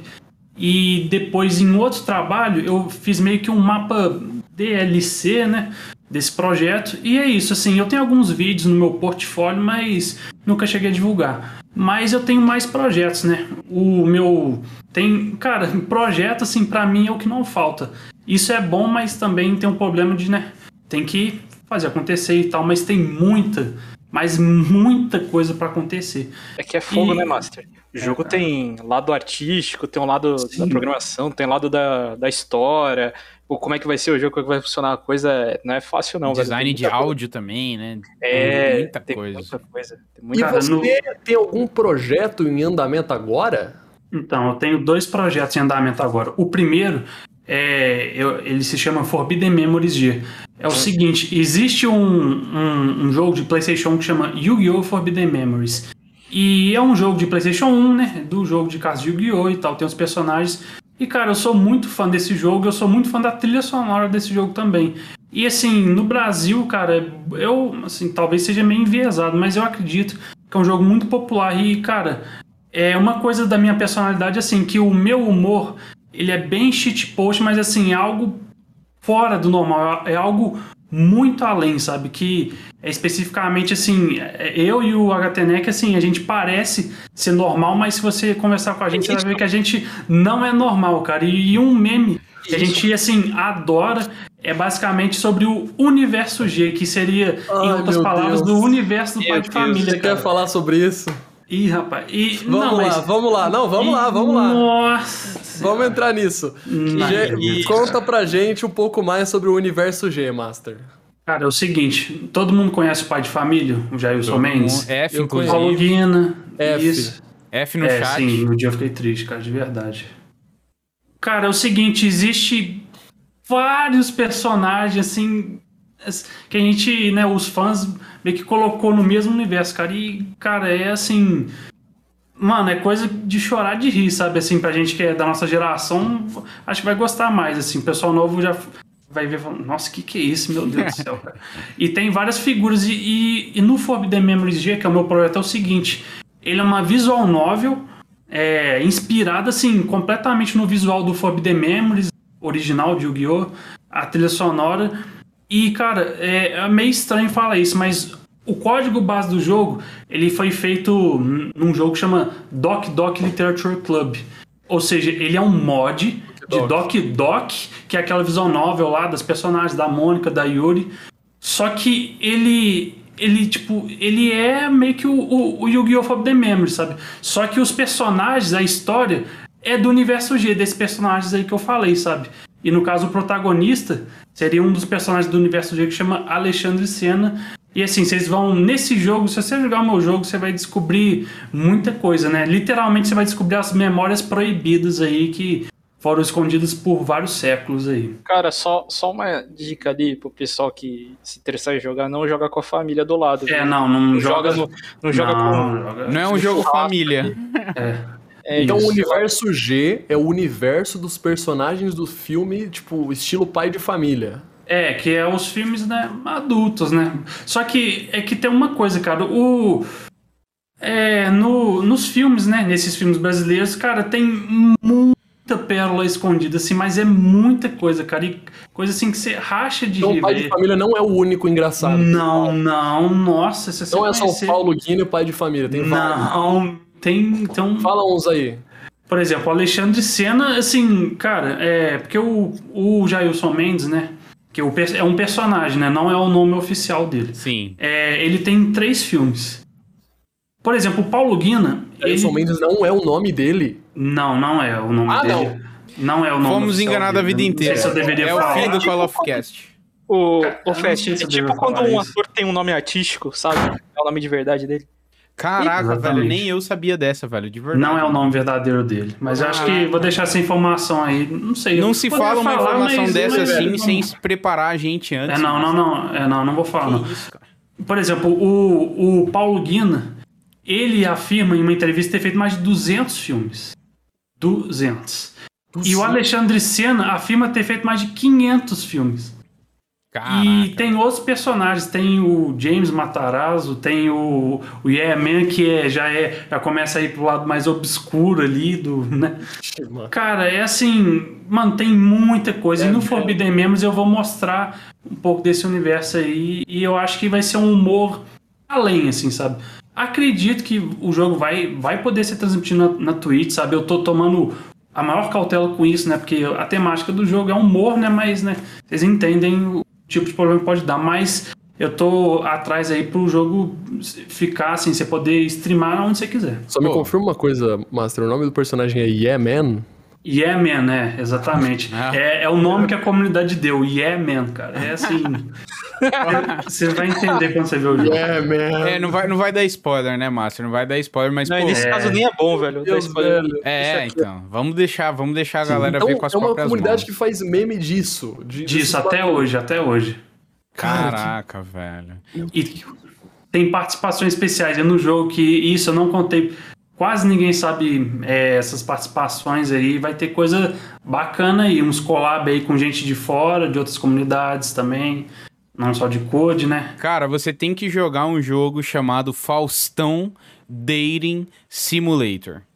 Só vou deixar a recomendação para vocês. É uma aqui. visual novel? Sim. É uma visual novel. É no Cara, mesmo eu fa- na- nível de naipe de, do Doc Doc, assim, é bem essa pegada. Sim, sim, conheço. É um jogo super curto, é, é, obviamente é mais de humor, assim, tal, mas, mano, é sensacional. Foi indicação do chat. Já joguei em live, então joguem, tá? Aproveitar também pra fazer um, um jabazinho aqui pra um, um outro desenvolvedor brasileiro, acho que é Leal o Instagram, o Twitter dele, não vou lembrar agora. Mas ele tem um jogo chamado é, Irmão Grande Brasileiro, que é como se fosse um- uma simulação do Big Brother pra fazer em live e tudo mais. E ele já, legal. eu já fiz isso Já algumas vezes, em live, exatamente. Fiz um. BBB do chat bom. com premiação. Ele mandou pra mim aqui do jogo pra eu jogar em live, porque já tem o 2 já. Eu joguei bastante o primeiro, né, com o Irmão Grande Brasileiro 1, e saiu o 2, ele mandou aqui, eu joguei em live também. Então, muito bacana. Bacana. vocês podem baixar pela Steam lá. É um jogo extremamente divertido, principalmente pra fazer em live, com o chat e tudo mais. E segue essa linha aí de jogos de humor. Muito bacana Ótimo. mesmo, e parabéns aí pelo projeto, Master. Sucesso Uhum. também. Esse é o meu primeiro projeto ativo. E eu tenho um segundo projeto ativo. É, o Fob The Memories, eu esqueci de falar. Meio que assim, eu tive algumas contribuições né, de alguns amigos. Só que ele é um projeto solo. Eu literalmente me viro com tudo, tudo, assim, tudo. Basicamente, 99%, 99% foi eu que fiz, sabe? E assim, é, é muito difícil, cara. Eu achei, ah, vai demorar três meses esse projeto. Já tá em seis meses, sabe? Cara, é, é desenvolvimento de jogos. é- você tem que amar. é, assim, é uma paixão, sabe? E, e eu sonho realmente um dia, né? Arrumar um. é, seguir nessa profissão e tal. Que por enquanto eu sou independente, né? Mas eu gostaria, né, de ingressar em alguma empresa e tal. É, e e assim, é um mercado tem que tá um- sempre em ascensão Sim. também, né? É, isso mesmo, cara. É ajudar a contribuir pro mercado brasileiro e tal, sabe? Exatamente. Depois eu posso até falar mais disso, sa- saca? Só que e eu tenho o meu segundo projeto, que ele já é um escopo maior, né? Porque o Fob The Memories, beleza, ele é solo e tal, mas assim, esse segundo projeto ele já é sério e o escopo dele é maior e a dificuldade também. Eu tenho um parceiro meu, né, que é da minha faculdade, que ele é modelador 3D e eu basicamente faço todo o resto, né? É programação, game design e tal. E é um jogo de terror. Assim, eu sou muito amante de terror psicológico, mas esse jogo ele é especificamente de terror.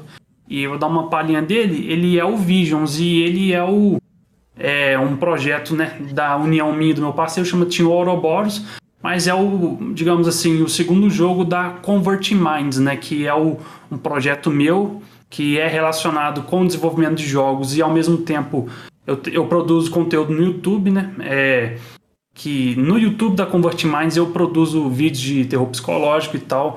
Tem um público, assim, é, por enquanto tá pequeno, mas é internacional, não só nacional, sabe? Uhum. E eu tenho um carinho enorme, assim, pela Convert Minds. E esse projeto, o Visions, ele vai ser bem interessante e esse vai estar na Steam. Porque o The Memories, né, eu não tenho propriedade intelectual do Yu-Gi-Oh! Então, né, basicamente eu não posso ter lucro, vai ser gratuito isso. Mas o Visions, ele vai estar, sim, disponível na Steam, é uma meta nossa. Muito E legal. Team Ouroboros é a sua, é a sua developer? Seria a sua developer, no caso? Sim, seria basicamente que eu e meu colega, a gente fechou né, uma parceria que é, é basicamente sou eu e ele, né? Que é a Team Ouroboros, entendeu?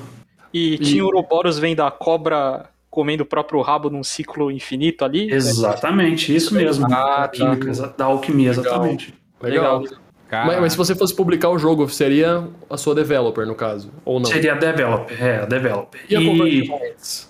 seria a publisher. Ah, tipo a Activision e a Treyarch. É, só que assim, né, fala, ah, publisher, mas assim, né, é, claro que Não, não, entendi. não tem o escopo, né, tá, mas assim, no papel sim. A Convert Minds é a publisher e a Team Ouroboros no Visions é a desenvolvedora. E o que, que é a Converting Minds hoje pra você? Cara, hoje assim, é Explica um um... pouco mais sobre a Converting Minds. Cara, ela não é só uma coisa, sabe? É, uma, é um conjunto de coisas. Imagina assim como se fosse uma, uma empresa que não é realizada, sabe? Por exemplo, vou te falar algumas vertentes. Tem a vertente do YouTube, né? Que é o, os conteúdos de vídeo de terror psicológico, né? Que eu gosto mais. Ou jogo indies brasileiros também, que tem alguns você, vídeos. Você tem um aí. canal no YouTube que você Sim. publica as É um coisas canal lá. no YouTube que eu publico. Sim. Ele tá quase pegando mil inscritos, sabe? E temos é, a parte de desenvolvimento de jogos, né? Por exemplo, o Forbidden Memories G e o Visions, eles são atrelados, né? É, a publicadora seria a Convert Minds. Tem mais projetos aí que eu vou omitir por enquanto, né? Porque tem... Cara, eu tenho realmente ideia, assim, graças a Deus é o que não falta, sabe? E, e tudo, sabe, se conecta. E também eu tenho é, uma equipe de tradução de visual novels, né? Que agora ela foi apadrinhada com a Convert Minds, que chama VNX. E a VNX, a gente já traduziu vários projetos de visual novels, né? Para quem não sabe, visual novel seria basicamente o estilo de jogo do Faustão Dating Simulator, do Doc Doc. Doc É, Doc. é textos, é, é as personagens aparecendo, textos, você vai avançando, música, e você faz escolhas, sabe? Não é tipo assim, ah, eu jogo o personagem, ele corre, não. Seria focado mais em textos. E assim, o universo de visual novel, cara, tem o seu próprio nicho, sabe? Porque jogos de visual novel, eles são mais focados em história. A história tem que ser ou a arte tem que ser excepcional, sabe? E a VNX tem vários projetos relevantes, sabe? Eu, eu, especificamente eu, fui o líder da equipe de tradução do Steins Gate, que é uma das visual no- uma das maiores visual novels é, de todos, assim, do mercado, sabe? É aquele anime que É. falou pra você assistir, Fast, na live do, do Vanguard, lembra da Shinomuma? Lembro, lembro. Eu falei que é parecido com Death Note. Aham. Sim. E esse anime, assim, pra quem é fã de Code Zombies, cara, é perfeito. Ele fala sobre viagem no tempo e o jogo tem uma duração total de 33 horas. E graças a um membro da minha equipe, eu até ganhei um presentinho. Os fãs de Steins Gate vão gostar desse presente aqui, ó. Não sei se você vai reconhecer, eu vou tentar mostrar na câmera aqui, ó.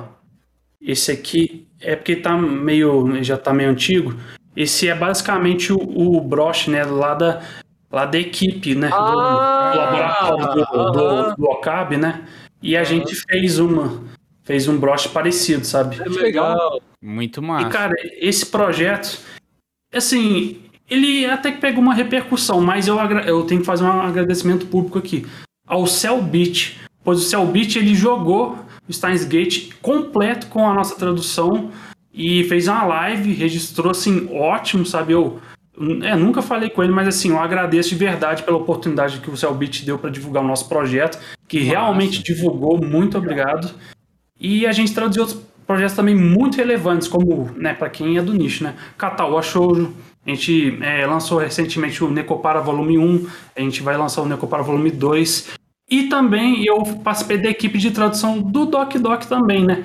Porque tem uma história que é basicamente assim, o existe a tradução, né, do Doc Doc lá da Steam, só que ela foi inicialmente ela foi feita mais ali com tradução de máquina e tal, sabe? O, o, o líder deu até uma revisão, sabe? Só que a gente fez mesmo na mão mesmo, a gente traduziu tudo, sabe? Então a gente também é responsável pelo Doc Doc e algumas visual novels menores também, ou seja, a VNX também Agora ela é da Convert Minds, então a Convert Minds é tudo isso que eu falei, sabe? Caraca, Essa massa. é a Convert Minds. Eu acho que tem um potencial absurdo, já deu pra ver também que, além de competência eh, sua, você tá trazendo parceiros aí que tenham uma bagagem muito grande, né?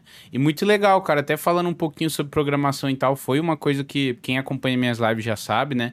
Mas eu já estudei programação por um tempo, fiz um, um curso de C Sharp, também abri uma empresa com uns amigos Legal. de programação há uns anos atrás também. Acabou não indo pra, pra frente, mas foi uma puta experiência, assim. E eu cheguei a fazer o meu primeiro jogo também, seguindo o Unity? tutorial do YouTube no Unity. Exatamente. Hum, Era- bacana, era um jogo tipo que tinha um campo aberto, você era uma bolinha e você tinha que achar. Tinha uns obstáculos no meio do caminho, você tinha que achar o. É meio que a saída, assim, sabe? Sim, Então foi entendi. uma experiência muito legal. É, foi o que tu falou, tem que gostar muito mesmo. Game sempre foi a minha paixão, mas eu vi que eu era o cara mais da comunicação ali, sabe? Não o cara que Sim. fica o por trás É o das Faustão, câmeras. fala é pra. Faustão, Vem cá, né? exatamente, exatamente. Por isso que eu tenho um podcast, né? Mas e, o, Não, e você, HTNEC? Você, o que que, além de, de zombies e tudo mais, o que que tu faz aí na, na tua vida fora da internet, cara? Tu tem alguma formação, tem alguma coisa que tu queira trabalhar também no futuro ou que já trabalha? Ah, cara, atualmente, assim, eu tô, pra ser sincero, assim, eu tô um pouco mais tentando ficar, tipo, um pouco meio ainda querendo ficar um pouco mais de boa, assim, com a vida, sabe? É, como é que fala? Recentemente ali acabou acontecendo umas coisas é, de vida pessoal, assim, que não foi muito legal. Tipo, Uhum. acabei perdendo minha mãe no final do ano passado, perdi no começo do ano também meu avô, então ainda tô tentando, ainda tô tentando melhorar um Voltar à pouquinho, normalidade do dia a É, dia, né? Entendo. exato, exato. Entendo. Não, perfeito, cara. Inclusive, Aí- meus pêsames aí. Não, não, tá, tá sossegado assim. Aí, assim, o bom, assim, é que, pô, o jogo ajuda muito a distrair cabeça, você jogar pra se divertir, sabe? Demais. né, tava, o Master tava falando agora há pouco de, de terror psicológico, né? E é engraçado que eu, eu acho que se meu canal não fosse de zombies, é muito provável que, sei lá, eu faria vídeo de Silent Hill, por exemplo, se não fosse de, de, de zombies assim. Sabe? Eu acho Caraca. muito engraçado. Eu joguei É. o de PlayStation 1 a época, cara, na, na época do PlayStation 1 mesmo. Eu me cagava, tinha uma parte da escola lá que era, nossa, super dark, assim. Nossa, é. Hill, né? Tipo, é que Silent Hill, cara, é um jogo que ele não precisa dar um susto gigante de volume na tua cara, sabe? Um jumpscare assim pra Jumpscare. te É isso que me irrita, cara. O, o ambiente te dá, te dá medo, sabe? Eu gosto, por exemplo, no meu caso, eu gosto mais de terror psicológico do que o susto, vamos dizer assim, porque o terror psicológico ele te deixa com medo mesmo, sabe? O susto, sei lá, eu tô andando na rua, o cachorro late ali na garagem, eu tomo um susto e tá bom, sabe? Aí é meio, verdade. sabe? Eu, eu não gosto de tomar susto no caso dos jogos, eu gosto de sentir medo, é diferente, sabe? É meio diferente. Eu falo bastante com o Kenneth, ele fala muito de Silent Hill, mas eu queria aproveitar, já que a gente tá falando sobre isso. Kenneth, quais são os seus jogos de terror? Antes da gente continuar sobre esse assunto, mas quais são os seus jogos de terror favorito? Ah, jogo de terror favorito, cara, deixa eu ver, ó. Cara, Favorito. o Silent Hill 2, o Silent Hill 1, o Outlast eu gostei bastante.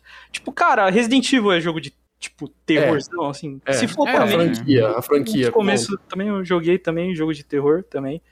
Deixa eu ver, o Doc Doc, jogo de terror, Doc Doc? Oh, Ah, isso aí é argumentável. porra. Sim, Tô brincando, tô brincando, não é não, velho. O Doc Doc é uma visual novel É, é muito semi, é semi, vai, É, misturado. é muito fofinha, mas deixa eu ver aqui se eu consigo lembrar um. Tinha um jogo também, deixa eu lembrar. Ah, lembrei. Era, eu jogava com, na verdade não era eu que jogava, era o meu irmão, porque meu irmão é mais velho que eu. E aí eu ajudava ele a resolver os puzzles. Acho que é por isso que eu gosto de easter egg essas coisas assim, velho, porque eu ajudava a resolver meu irmão a resolver puzzle de jogo, né? E ele- a gente jogava um jogo chamado Fatal Frame, não sei se vocês já ouviram É. dizer. Já, já. O Cara, seu irmão é mais velho, né? Ele é mais velho, exato. E você jogava com ele? Alguns jogos sim, alguns jogos não. Por exemplo, quando eu era muito pequeno, ele jogava lá Resident Evil 3, Resident Evil 2, eu tinha medo de zumbi. E chega a ser até irônico, né? Hoje eu tenho um canal que fala de zumbi. Caralho. Cara. Mas ah, É. basicamente foi, foi isso, né? O meu irmão que me trouxe pro COD. É e, mesmo? É, aí a gente zerou a campanha, né, do World at War. E pra quem não sabe, se você compra o World at War hoje, já vai ter lá escrito zombies pra você clicar e jogar, né? Só que antigamente, na época do lançamento, lá em 2008, final de 2008, o World at War, você tinha que zerar a campanha pra abrir a Netherrealm Totem. Antigamente era assim. Caraca. Se eu não me Sim. engano, o AW teve uma coisa parecida também, não teve? Você Teve, eu acho que teve. Só que eu não cheguei a jogar o AW. O AW você tinha que zerar o modo sobrevivência lá, terminar o, Uhum. a sobrevivência. é, pelo menos que eu lembro, antes dos zombies sair era assim.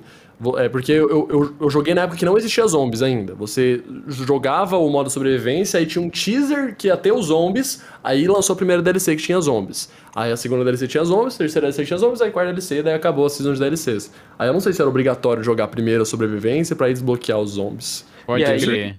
o, o, o Nathan, é engraçado que o meu irmão me trouxe pro, pro zombies e pro, pro COD, né? Em si. E aí a gente ficava jogando, né? Tela dividida lá na Tidron Tot. E a gente sempre achava que a gente ia chegar no final, sabe? Porque, como era uma fase extra da campanha, a gente achava que tinha um fim, sabe? Ah, Uhum. chegar no 20 acaba, se chegar no 30 acaba. Eu não sabia, naquela época não tinha YouTube do jeito que tinha hoje. né? É, É. tinha inclusive. 100, né? Assim, os caras falavam que ah, no round mil ia aparecer um boss final, sabe? Um negócio assim. Que apareceu o coisa, né? O... É, exato. E é até engraçado. E vocês sabem quem que me introduziu pra história zombies? Porque até eu só jogava os zombies, né? Mas Hum. sabe quem que me introduziu? Quem? É assim, começou lá, né, Netdron Totem, teve a DLC da V-Huct, e aí, beleza, tá aí tudo bem, e lançou Shinonuma, né? Só que dava pra ver na Shinonuma que tinha um meteoro ali, sabe, uns radinhos meio estranhos, né? E até aí eu só achava, ah, beleza, tem umas coisas escondidas, né? Aí lançou The Reezy, e na época eu jogava com um pessoal que tinha o pessoal que jogava multiplayer e o pessoal começou a só jogar zombies, né? E hoje eu não, assim, acabou perdendo contato, tudo, mas na época eu tava jogando The Reese e aí um desses caras que jogava, ele morava nos Estados Unidos, só que ele era brasileiro, né? Eu, uhum. eu não lembro, a, a ID dele era algo como Mr. Dr. Sushi. Aí esse cara, Mr. Dr. Sushi, chegou e falou para mim: Você sabia que isso tem história?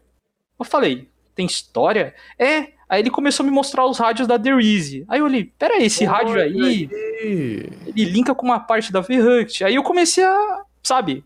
E aí que em 2010 eu já tava querendo meio que, pô, 2009, 2010, pô, será que se fazer um canal de zombies fica legal, mano? Caraca, e, mano. Então aí... foi um cara aleatório, tipo assim, um seu amigo que te contou, não foi? Você não viu no YouTube, você não, descobriu é... sozinho, uma pessoa Eu achei disse, que tinha sido sozinho também, que você, sei lá, começou a jogar, começou a se interessar pra caramba, falei, pronto, vou fazer um canal de história não, foi um cara chamado Mr. Dr. Sushi, e aí um número ali, não sei se era 27, 48, era um número aleatório. Mr. Dr. Sushi, queremos você se manifestando aí. Cadê você, Mr. Cara? Ah, mudou a é história é do tá? Brasil aí de Code Zombies. É, mudou mesmo, pô. Mudou a linha do tempo aí, cara.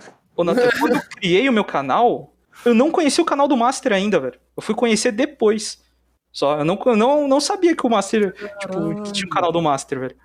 E aí foi um inscrito do Master que virou amigo meu que acabou apresentando é. o Master pra, pra, hum, pra mim ali. Caramba, e vocês se conheceram? Cara. Quem fez o primeiro contato? Você fez o contato com ele ou ele fez o contato com você? Então, foi o seguinte, ó. É, lançou a Die Rise e aí tinha a música. No BO2. É, foi no BO2. Lá durante o BO2, né? Lançou a Die Rise.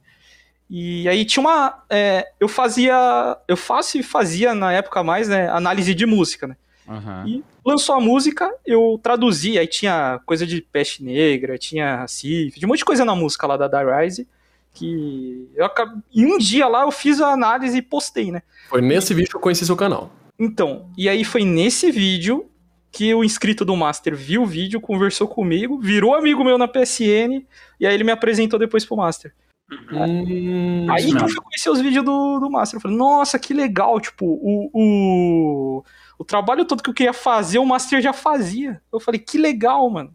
Que legal. Caraca, velho. Que mundo pequeno e acabou se cruzando. E hoje estão os dois juntos aqui é. com a nova geração que é o Latão. É. Caraca. E falando, em, falando em mundo pequeno, dava até pra gente, assim, ó, já fazendo um mega gancho aqui o, sobre aquele assunto do, do da, dos lobby, né, Fest? Dos lobby? Como assim? Dos lobby, pô. Dos, o, o... dos negócios que estavam falando lá do... Ah. Dos bagulho de Quickscope. Ah, do ITZ, né? O mundo pequeno. Mundo pequeno. Saudades. É verdade, tá gente. Só pra Muito explicar bom, aqui, que até eu demorei a a entender o que, o Latão tava tentando lembrar, mas é que antes da gente iniciar o papo, a gente tava nos preparativos, né, do, do episódio e tudo mais. Aí, papo vai, papo vem, eu, eu perguntei pro, pro Master se ele conhecia um, um cara chamado SWS Freaks, que era do Xbox Live, na época que eu era do Xbox 360, né? E a comunidade do COD era muito grande lá, muito forte, porque até então a Xbox tinha o, o, a parceria ali que ela tem hoje com, que a Activision tem hoje com a PlayStation, né? De conteúdo exclusivo e tal. Então, Xbox Live também sempre foi superior. Vou deixar isso aqui claro, hein? E não é nem. Não, farpas. E... Não é farpas fotru. Então, assim, aí eu acabei perguntando para ele que eu jogava com esse menino há um tempo, na, na época que eu gostava muito de jogar de sniper, quickscope e tal, que foi como eu comecei a jogar COD, Final é conhecendo é a FaZe Clan, Final é trick. o 360 é silenciado ali, o X1. Aí acabou Sim. que eu descobri que o Master era melhor amigo, tipo, um dos melhores amigos da vida real desse SWS Freaks, que era um cara que eu jogava, tipo, no MW3, e eu gostava muito, tipo, eu era tão fã desses caras, tinha uns caras também da Joke, eu não sei se o, se então. o Master vai lembrar, mas eram uns caras que jogava Quickscope no Search and Destroy e tal. E eu saía mandando convite de amigo para todo mundo, até alguém me aceitar pra eu ter uma lista de amigo bonita ali de uns caras que joga bem, tá ligado? Peste, eu vou contar. Eu posso contar só uma pequena história rapidinho? Claro, fica à vontade. O, é, a, o clã SWS, né? Basicamente o primeiro foi a Joke, né? E depois, né, o, alguns membros da Joke criaram a SWS. E eu vou contar uma história do SWS, SWS Freaks que eu acho válida. Cara, é, eu ouso dizer que ele era um dos melhores quickscopers do Brasil, cara, porque assim, a habilidade mesmo. que ele tinha de, de pegar clipe mesmo, de cara, é, de MSR, ele, cara, era um negócio absurdo. E, e, ele jogava, eu lembro, nossa, eu lembro direitinho, eu ia na casa dele, assim, e, cara, o cara era ótimo, assim, quickscope mesmo, assim, e, ele jogava na TV que cada vez mais essa TV dava problema. Aí ele tava jogando assim lá na, lá na bootleg assim, de MSR. Aí ele pá, dava um tapão assim na TV, cara. Eu lembro direitinho disso. Ele falou, aí eu falei, pô, mano, eu não vou conseguir pegar o clipe aqui porque a TV tá verde aqui, não sei o que. Pá, pá.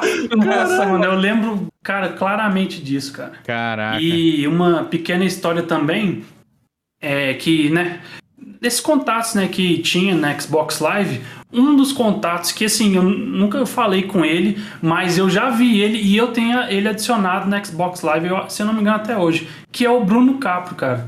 Eu já vi, eu já vi o, o, o Freaks e o Bruno Capro na party e uma vez eu, eu joguei nessa party, cara, que assim, eram as party apelona. Eu não sei se foi no MW3 ou se foi no BO2, mas... Mas na época do aconteceu. jogo, eu, isso Sim. no lançamento, né? Uhum.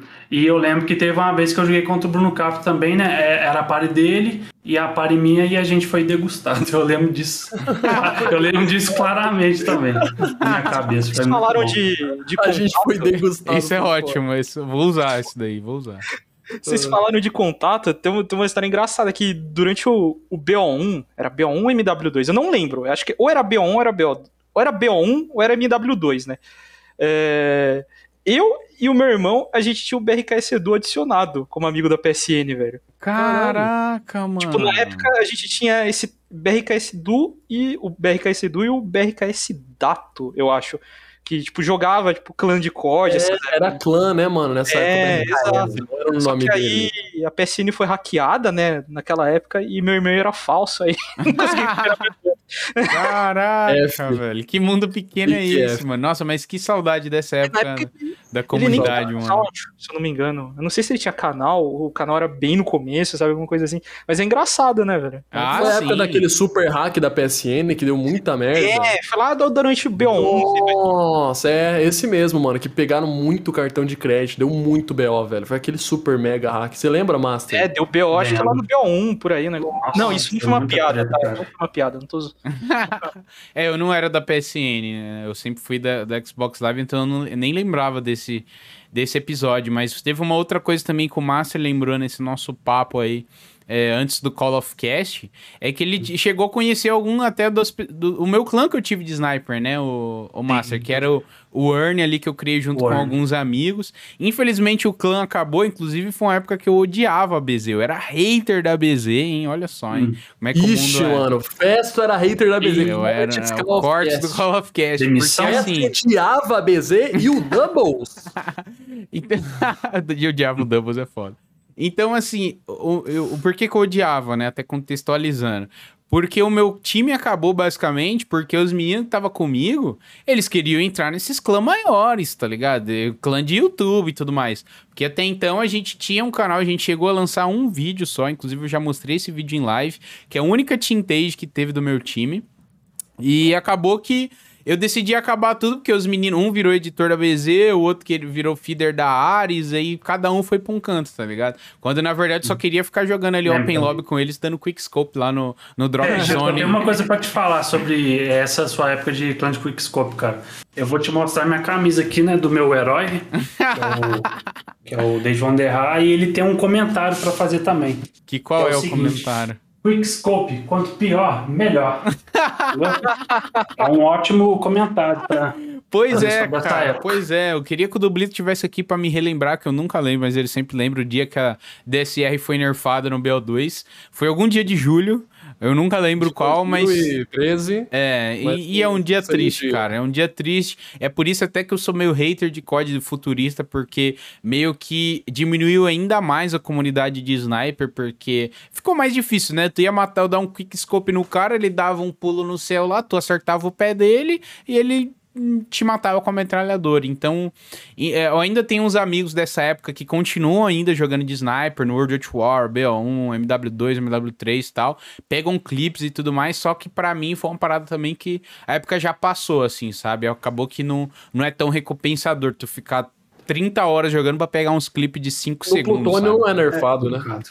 É, no, no plutônio ainda é por patch a DSR, então dá pra matar a saudade É, lá. aí, aí menos mal. menos mal. E, ô, ô Fast, só uma pergunta, cara. Por que que seu nome é Fast, cara? Agora que eu, já que eu tô no, no Call of Cast aqui, velho. É uma pergunta que eu sempre queria fazer. Por causa de ser rápido, bem rápido mesmo? Então, Rápido, bem pra, rápido. pra algumas coisas não, né? Vamos deixar claro aqui. O Não, falando, sei lá. precisa sabe bem. Não, tipo, pra, sei lá, correr, sei lá, não sei, alguma coisa assim, sabe? O que que acontece, cara? É, Como eu vim da comunidade de Sniper, o- é, eu era muito fã da FaZe Clan, né?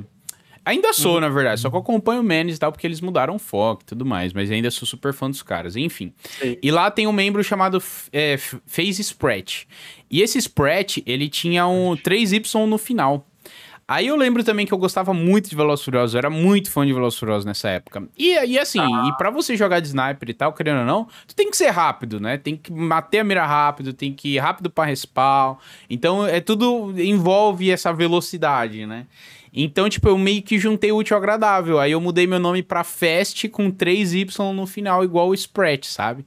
E isso foi em 2013. Desde 2013 que eu tenho essa gamer tag, porque na época do, do, do Xbox 360 e de Quickscope e tal, eu, cri, eu entrei em outros clãs e ficava mudando de nome toda hora, sabe? Que tinha essa. Tipo assim, pra você entrar no clã, um dos, um dos requisitos é você alterar sua gamer tag. Tem que dar um jeito de pôr. É, tinha isso, né? Tinha É. isso. Não era só colocar ali na clan tag, não. Você tinha que pôr- mudar a Então, tua Mudar. gamer então, tag pai. mesmo. Então, por isso que, que o meu nome hoje é Fast e ficou. Por mais que seja um nome talvez genérico, acho que, enfim, pelo menos Ah, no nicho que- aqui.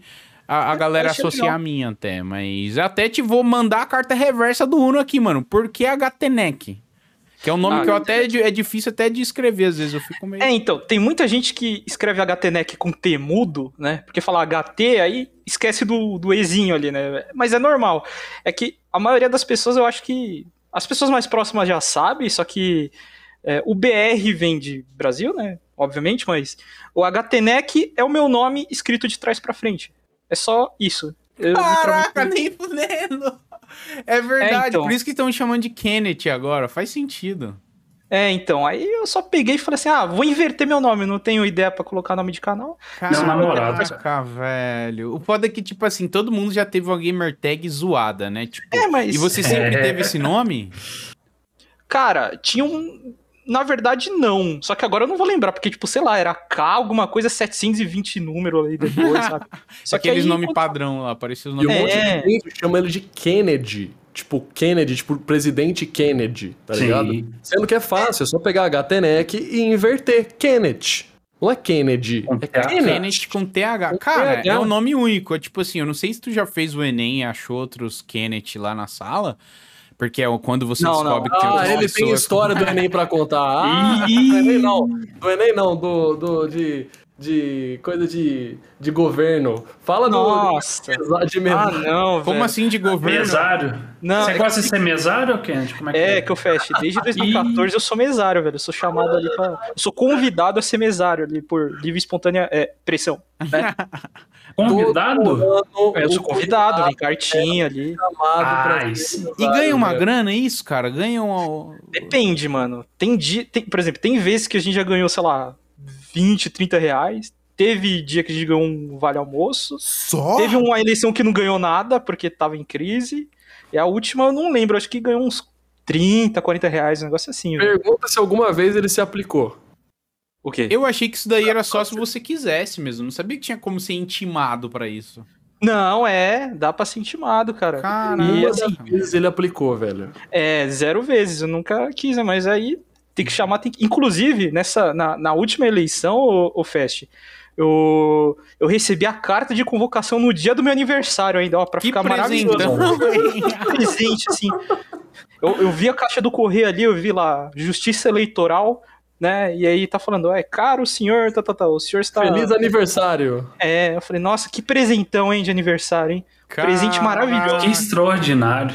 E Eu o pior, o Fest. Eu lembrei do Enem e lembrei disso. velho. Então, o pior, Fest, é que não é só o dia da eleição, porque pode ter segundo turno. Se tiver segundo turno, Exato. você automaticamente é convocado para ir pro segundo turno. Não ganha um cascalho, velho. É o trabalho escravo, se trocar trabalho por comida?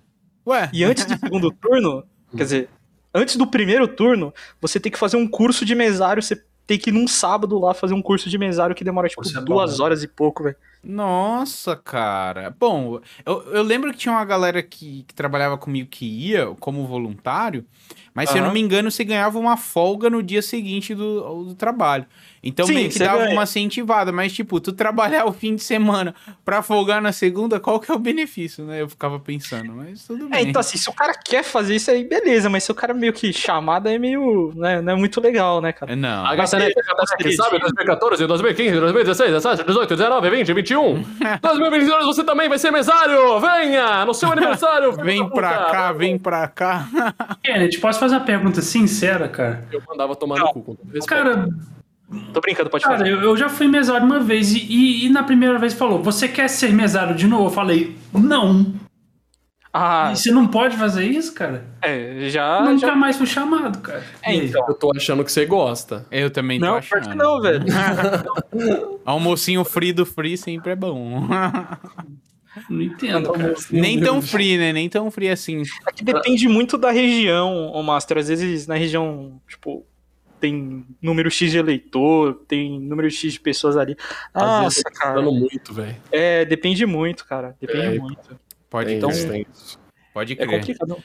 Mas você quer, ô Fesh, esse mesário? Não, não, foi só, É, mora só curiosidade mesmo. É verdade, o Fast mora pertinho de você, mano. Você não quer indicar ele? Fala assim, não. Não, eu indico, eu indico. É, é ó. divertido, Fesh, é divertido, mano. Mas se eu pudesse, eu, bom. eu não ia nem votar, mas pra tirar uns caras aí, aí tem que ir lá mesmo votar. Então votem, hein, ser jovem que tá assistindo esse programa ouvindo aí. Vão votar, eu sei que é chato, mas é o nosso direito. Mas enfim, vamos falar de coisa boa aqui, vamos falar de nostalgia, voltar um pouquinho da, pra história dos homens aí, porque vocês são um dinossauro aí desse, desse grupo de, de jovens dinâmicos que amam ser matadores de máquinas. E eu queria que vocês contassem um pouco de, de outros criadores aí que foram referências e como vocês con- conheceram e se conheceram eles, chegaram a ter contato também. O próprio Soul 7, que o que o Master deu exemplo aqui quando ele tava falando sobre o início no canal dele. Queria que vocês comentassem um pouco. Vocês chegaram a jogar com essas lendas aí, o Mudinho também. Eu assistia muito também o Low Co-op deles no YouTube e tal. Era uma, uma série muito bacana Puta, eu já também. até sei onde vai isso daí uma hora. Eu já até sei. Deixa quieto, depois a gente. Ainda bem que você já sabe. Eu fiquei perdido agora, mas, bom, respondam aí. Calma, calma, calma. Vamos, vamos Das pessoas que eu joguei, eu joguei com o Natan, eu joguei com o Master, o DGN, o Charlie, o Mudinho, o Maestro, que agora também não tem canal, o Avenger. Agora com o Sossete e o Hayashi, por exemplo, eu não, não cheguei a conversar, assim, não, nunca cheguei a ter contato, não. Isso. Mesma coisa. É exatamente a mesma coisa que ele disse. Caraca, mano. E- É a mesma experiência. E, Kenneth, você. O Master chegou a falar que. O quê? Não, não, deixa, fala a pergunta aí. Não, não, relaxa, não vou chegar naquela ainda, ó. Kenneth. O que, que tá acontecendo aqui, gente? Ele já sabe já o que eu vou perguntar depois do Shangri-La. Kenneth, aquela, ó. É. Você, o Master falou mais cedo que ele se inspirou muito no Society, que o Society foi o, começo da comunidade em grande parte, que ele trouxe muito. A gente vai falar um pouquinho mais sobre o Society daqui a pouco, mas Sim. eu queria saber um pouquinho mais sobre o Society. Você conhecia ele no começo? Você assistiu os vídeos dele ou você começou meio é, sem conhecer? Você não assistia tanto? Você era fã dele? Como foi a relação com o Society? Que era, mano, o Society acabou sendo o pai dos homens no Brasil Foi. e cara, Sim, sim. era fã Foi. dele. Qual era a relação que você tinha com ele? Cara, eu, eu acho engraçado que, assim, eu jogava zombies, né? Só que eu não ficava muito no YouTube.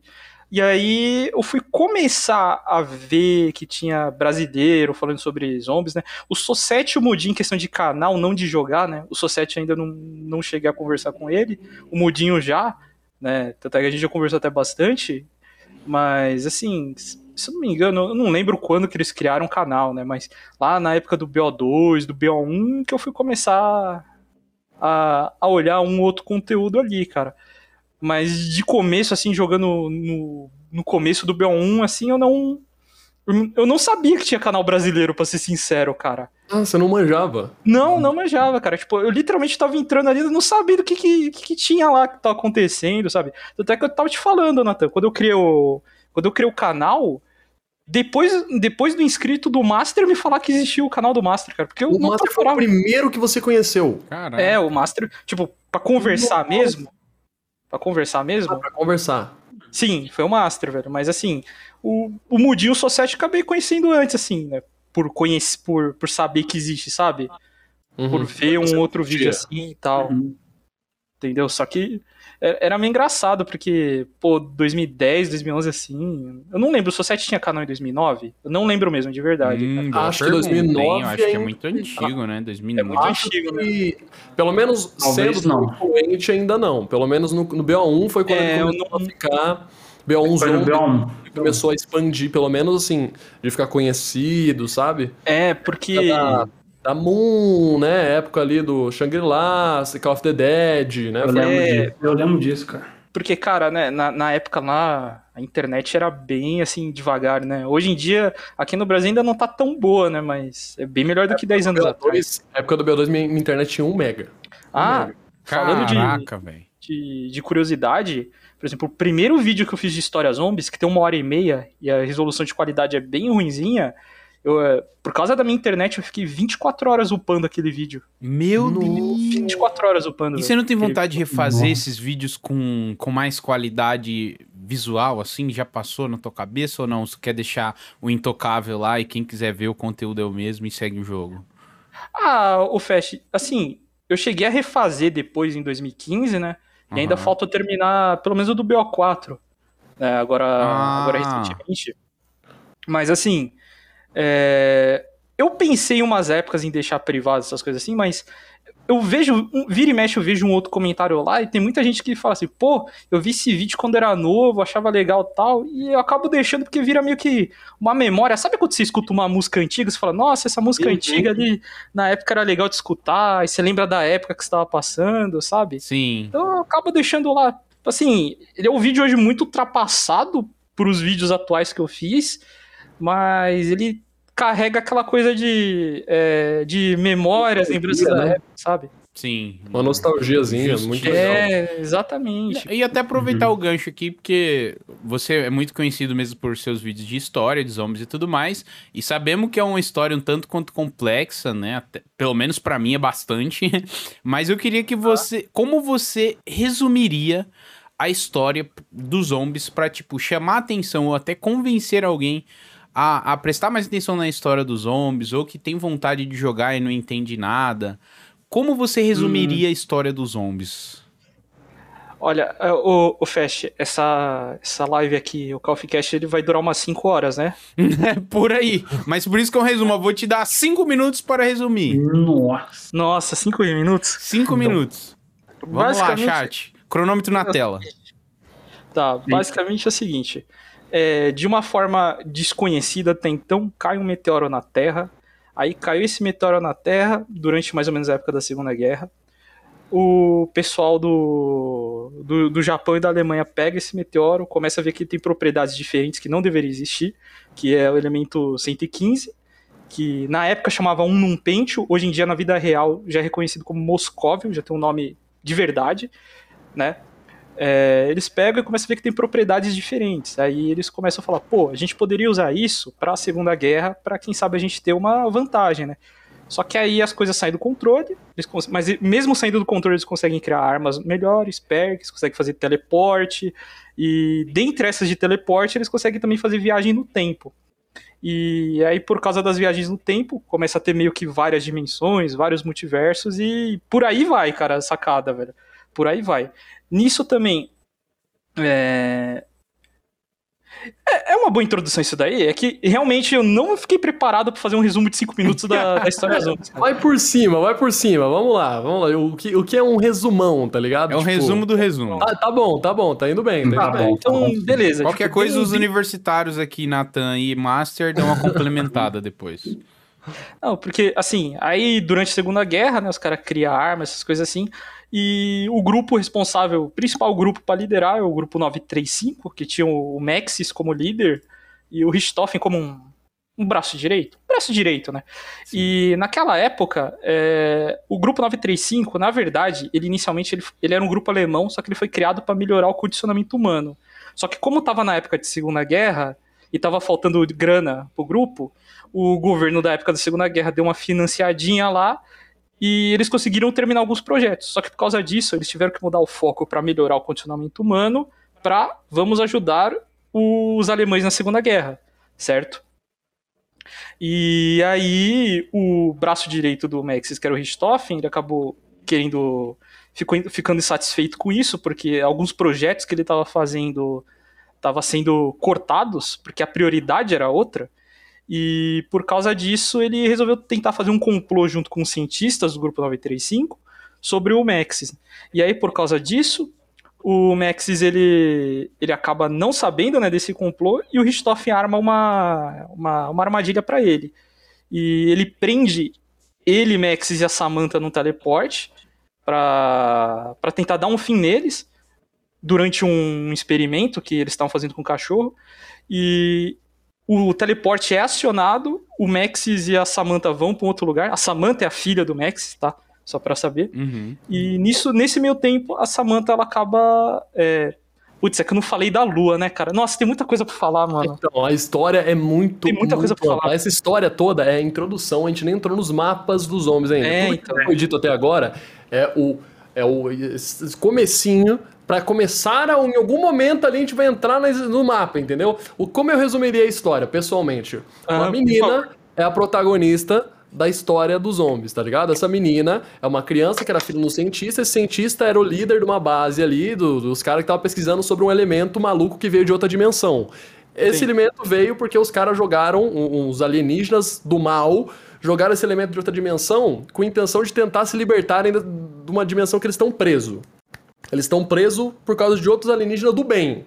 Vamos chamar assim. Os do bem são os Keeper, os do mal os Apóticons. Os do mal estão presos. Ah, tô preso na dimensão porque os do é, bem... Inclusive os Apóticons aí, ó, o idioma ali que tá nos no símbolos ali da Ether Cupson é o idioma Apóticon. Nós tá preso aqui, vou jogar um, um meteoro de 115 pros caras tentar, tentar fazer os caras fazer merda e me libertar.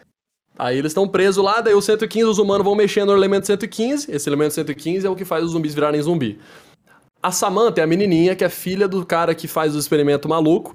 Ela acaba controlando os zumbis por motivos de história, muitos detalhes.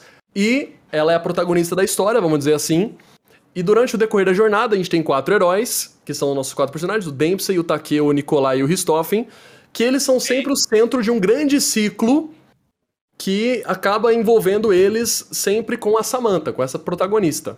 Uhum. Aí, o ciclo envolve basicamente libertar esses apóticos, com esses seres que enviaram o elemento 115, e é, libertar ou manter eles aprisionados. Então, é, o, o, esse ciclo nunca acaba. Nunca acaba. Sempre vai acontecer as mesmas coisas de novo e de novo e de novo.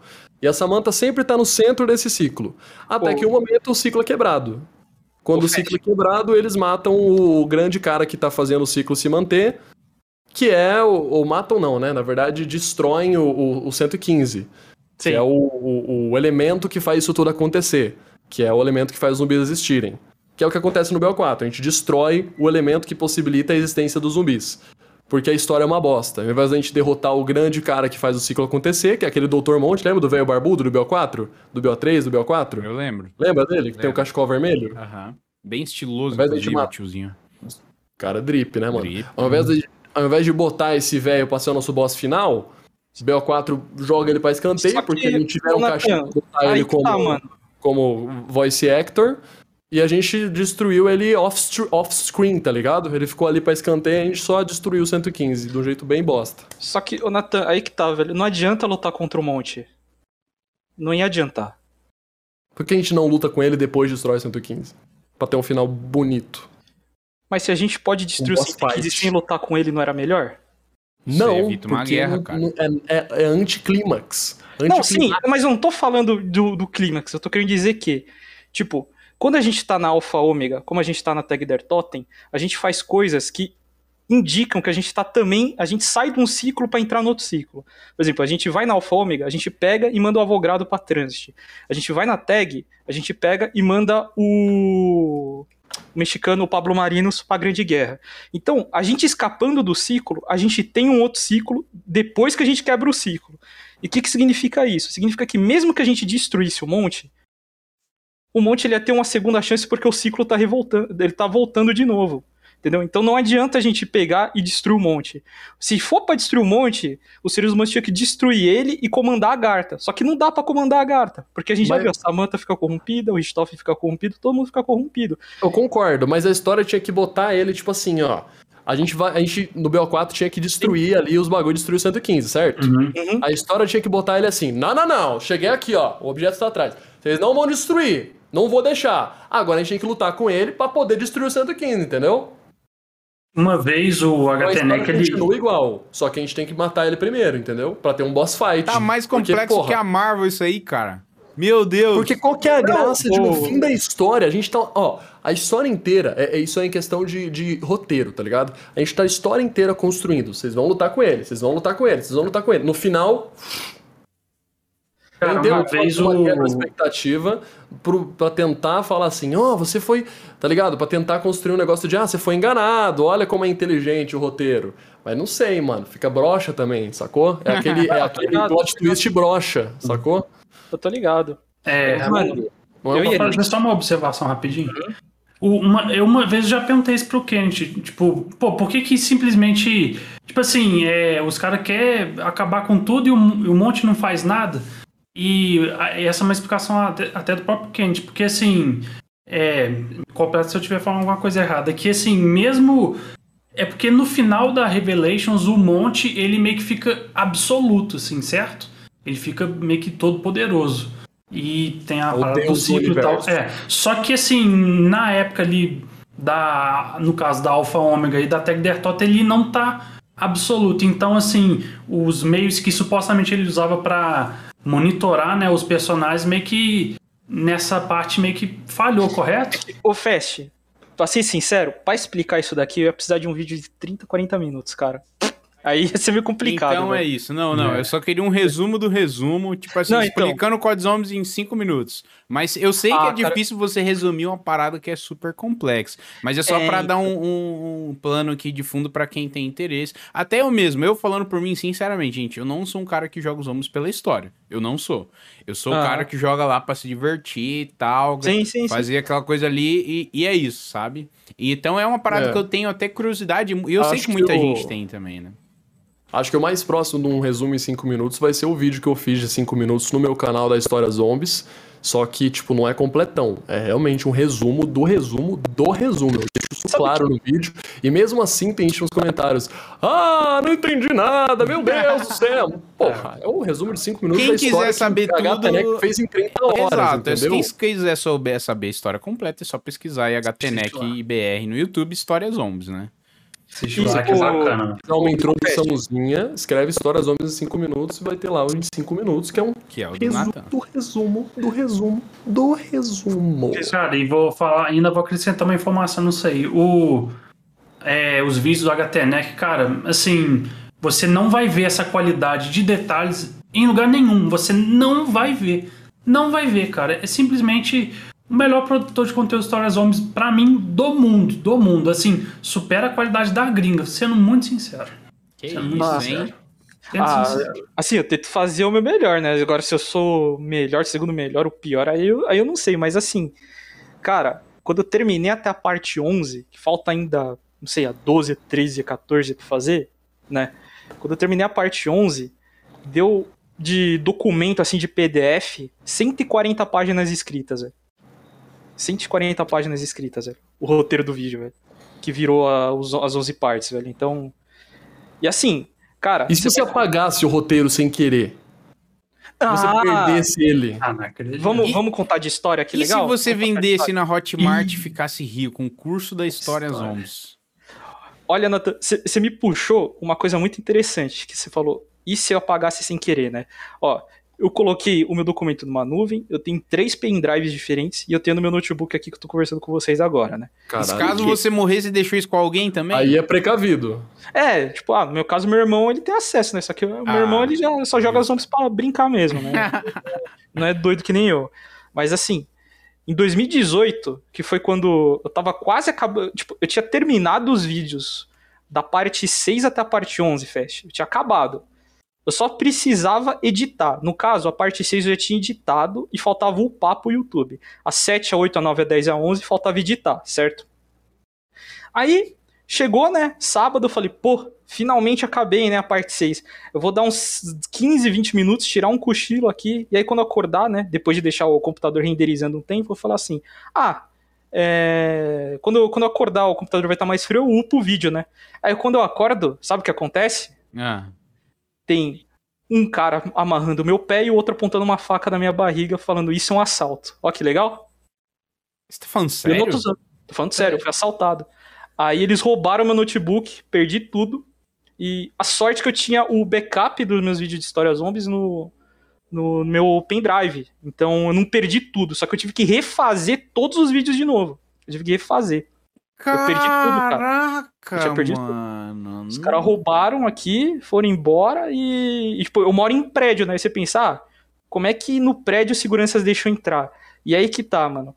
O cara que tava assaltando aqui, ele morava no andar de, nos andares de cima. Aí ele falou: oh, deixa esses dois caras entrar, que eles são meus amigos. Aí eles entraram e foram e roubaram a gente, mano. Complicado, Caraca, né? Caraca, velho, que filha da putagem, mano. É, mano. Aí o cara, o cara chegou, chegou assim, né? Falou assim: "Pô, esse videogame aí é caro, né?" na hora que ele tava roubando as coisas, eu falei, pô, ele é caro, né? Quando ele tava roubando, ele falou, ah, não tem problema, você compra outro. O filho da mãe, né, mano? Olha isso, Nossa, velho. Assim, o cara é muito O cara ainda é cara de pau demais, não, tá assaltando, né? Mas ainda você é compra outro, você é rico, né? Eu tô roubando porque eu sou pobre. Tipo...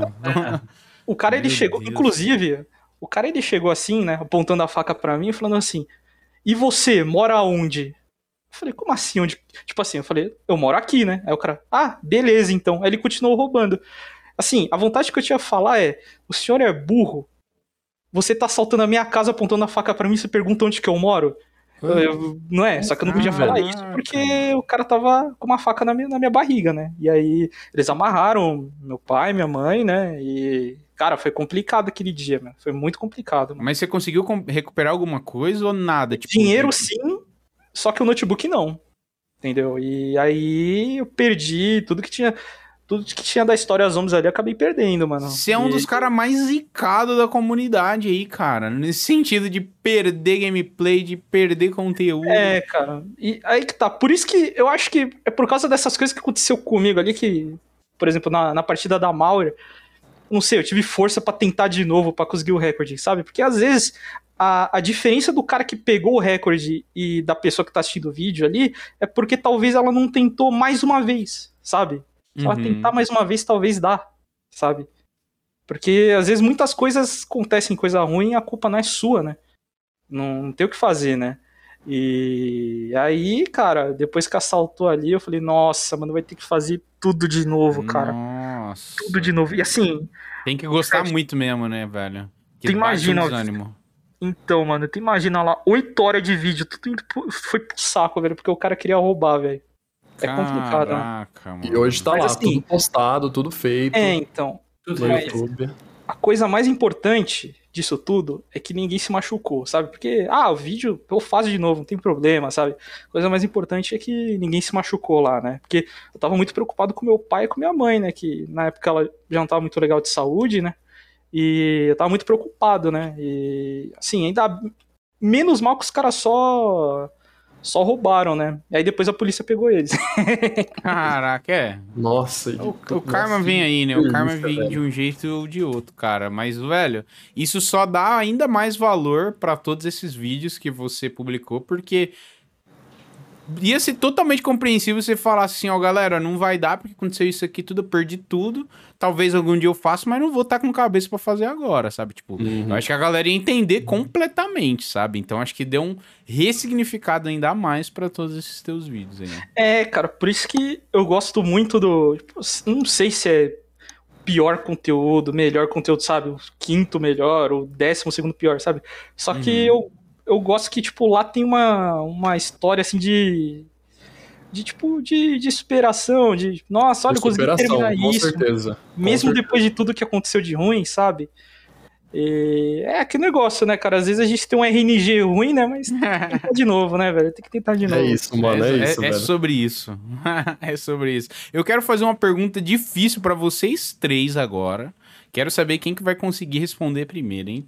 Se vocês Nossa. pudessem, até essa vai pro chat também, hein, chat, participem também. Se vocês pudessem criar um perk pro COD Zombies, qual seria o que ele faria? Nossa senhora, Nossa. velho. Ordem alfabética, né? Ordem alfabética? Você a primeiro. droga, sou eu primeiro. Nossa, mano. Nossa, velho. Perk pro, pros zombies. Lógico que não, Natan. Para de ser safado. É FMR. O F primeiro. É verdade. É verdade. Para de ser safado. É. Ai, velho. Mano, um perk pros zombies. Cara, eu acho que uma necessidade que a gente tem nos zombies, que eu passo muito aperto, é quantidade de munição, velho. Tipo, não nos mais no, no, tipo assim, nos mais recentes não tanto. Mas se eles fossem voltar para os mais antigos, tipo assim, o que eu gostaria que eles fizessem é voltar um pouco mais às raízes, sabe? Tipo, um pouco mais Beyond style. Então, se eles fossem fazer isso, eu gostaria que eles dessem um perk pra quantidade de munição, mas sem ficar muito apelão, sabe? Tipo, sem ser aquele bandolier, sei lá, uma coisa mais, mais legal. Mas eu não sei, mano, acho que eu não apostaria nisso. Deixa eu pensar uma coisa melhor. Então vai, HTNEC. É Vai. Cara, ó, um perk, assim, não. Esse perk já existe, tá? É, mas assim, um perk que ia ficar muito interessante no BO1 era. E até no BO2, porque tem a mob, né? Era o Time Sleep do BO4. Esse perk aí ia mudar muito o jogo do BO1 do BO2. Porque o Time Sleep ele recarrega trap e compra na caixa, essas coisas assim. Tipo, eu não sei se é o dobro do tempo, né? Tipo, é. é dobro não. Tipo, é duas vezes mais rápido, né? E se esse perk ele existisse no BO1, ia mudar muito o jeito dos caras jogar, porque eles iam usar trap mais rápido, ia comprar a caixa mais rápido, ia mudar muita coisa, cara. E é um perk que eu acho que deveria existir no BO1, sabe? Se pudesse. Ia ser muito legal. Só que um perk novo, novo, novo, novo, assim. É, novo. Cara, é muito difícil criar um perk novo. É verdade, essa é uma pergunta é. difícil, velho. Eu é sabia que ia ser difícil, mas eu queria pegar você de chupetão ali. Caralho, o que é uma necessidade dos zombies que ainda não tenha sido atendida? Vamos tentar pensar dessa forma, velho. pensando aqui. Uma é, coisa... o, o Catatal hum. mandou ali, a minha ideia de perk entrou no BO4, o Bandolier. Amo, Aí, amo ó, extra, é realmente. é bom e necessário. O Bandolier, inclusive, o, o Fast, ele era um ele era um perk cortado do World at War. Ele era para aparecer na Dear Easy. Só Caraca. Que, é, que na verdade ele não chamava Bandolier, chamava Emomatic que você ia comprar e ter mais munição. Só que eles tiraram a ideia. E aí no BO4 eles implementaram. Mas era uma Caraca. ideia desde o do Urgent Pera, tipo, vamos, pera aí, é. mano. Antes, antes da gente ir pro. A gente pode pular um pouquinho essa do Perk, a gente dar uma pensada, aqui, ô, ô Fest, que eu esqueci de uma pergunta que eu ia fazer pro Kenneth. Só aqui. antes de você tocar, não, vamos eu queria. Perk, vamos falar do Perk. Eu aí. queria comentar uma, o, a ideia do Dark aqui, que eu achei bem interessante. Ó, o Dark Crow, Dark Crow comentou. Um perk que aumente não, e peraí, que agora eu fiquei confuso. Um perk realmente que quando você morresse, você voltasse por início do round que você morreu. Seria pouco utilizado, mas seria legal. Olha só, Nossa. se você morresse, tu voltasse por início do round. Olha, ia ser é, interessante. É uma boa ideia, é uma boa ideia. Tipo, você, você, tipo assim, tá no final do round, aí você morre e você perde a, o progresso, né? Mas você recupera os, o, os seus perks, né? Vamos dizer assim. Nossa, Sim. talvez. É. É, um voo, um time sleep, né? O... Não, time, time bomb, né? Time bomb. O Catapau é. ia gostar de um perk, um perk que aumenta o tempo de reset do mapa. É, isso ia ser bom. É, Esse perk ia ser muito bom, cara. é, ó, o Obelisk mandou um aqui também, uma ideia de perk seria uma de voltar no tempo no momento que você comprou o perk, limite de uso 1. Tipo assim, às vezes você faz uma coisa errada e tu volta pro momento que tu comprou o último perk. É, isso daí seria interessante talvez para quem é, ruxa para fazer algum. Sei lá, fazer algum speedrun de alguma coisa, né? Tipo assim, ah, eu fiz um bagulho errado, vou voltar para quando eu tava com todos os perks. Talvez seja uma é, ideia interessante. Só que o problema do, do speedrun. Eu tenho uma ideia de perk. Tem uma ideia de perk também. Um perk que você. É, você pode teleportar e pular, dar um double jump. Tipo, você pode pular por cima do zumbi, mas tem cooldown. Hum. Você pode teleportar, tipo, um. Se ficar preso, você dá um double jump. Frente. Se você ficar preso, você pode teleportar pra frente, tipo, uns 3 metros. Ou você pode dar um, um, double jump por cima do zumbi. Tipo, pular por cima do zumbi, entendeu? Só que tem cooldown. Ou é um ou é outro, e o cooldown é, tipo, 5 minutos. Exojump, o nome do, do, do, do perk. Pronto. Kika na linguiça é o nome do perk. ah, esse, esse é, esse é bom, Esse mano. é ótimo. Cara, eu pensei uma ideia de perk aqui, cara. Cara, ele, o perk ia ser basicamente.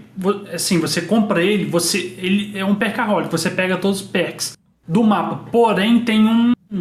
Tem um, um fator ali pra, pra nerfar. A sua vida fica em 3. Mas você pode ter todos os perks do mapa, mas sua vida fica fixa em 3. Ia ser tipo um. Porque assim, nos zombies nunca tem tipo, ah, eu compro um perk que eu melhoro, mas piora, sabe? Não é, da, não é do game design dos zombies, mas pensei, assim, eu lembrei do, do Dead Cells ali, que é um. É que um- geralmente os perks não tem um, ca- um contra, assim, né? É, não tem um contra. Aí seria tipo, ah, você tem todos os perks do mapa, mas sua vida fica em 3. Interessante, hein? Interessante. Eu tive uma ideia aqui legal também. Tu pode dobrar a velocidade. Velocidade não, dobrar a quantidade de bala que tu fica ali de guardado, sabe? Mas tu vai correr 50% mais lento, hum, interessante, Ó. interessante. né? É, Tu abre a mão de uma coisa pra outra pra dar Não, e os nomes, também. gente? Tem que falar os nomes também. Ah, os nomes? Fast Pork. Tô... Mas é fast com Y. Cara narcisista. Eu daria o nome de. Tank Tank. Pronto. Tank Tank, Tank Ia Tank. ser o perk favorito do O Dente. meu é o Kika na linguiça, o seu é o Tank Tank, o do Master é o... Deixa eu pensar, ia ser. Ah, é. Hardcore mode, não sei, cara. Hard... Hard...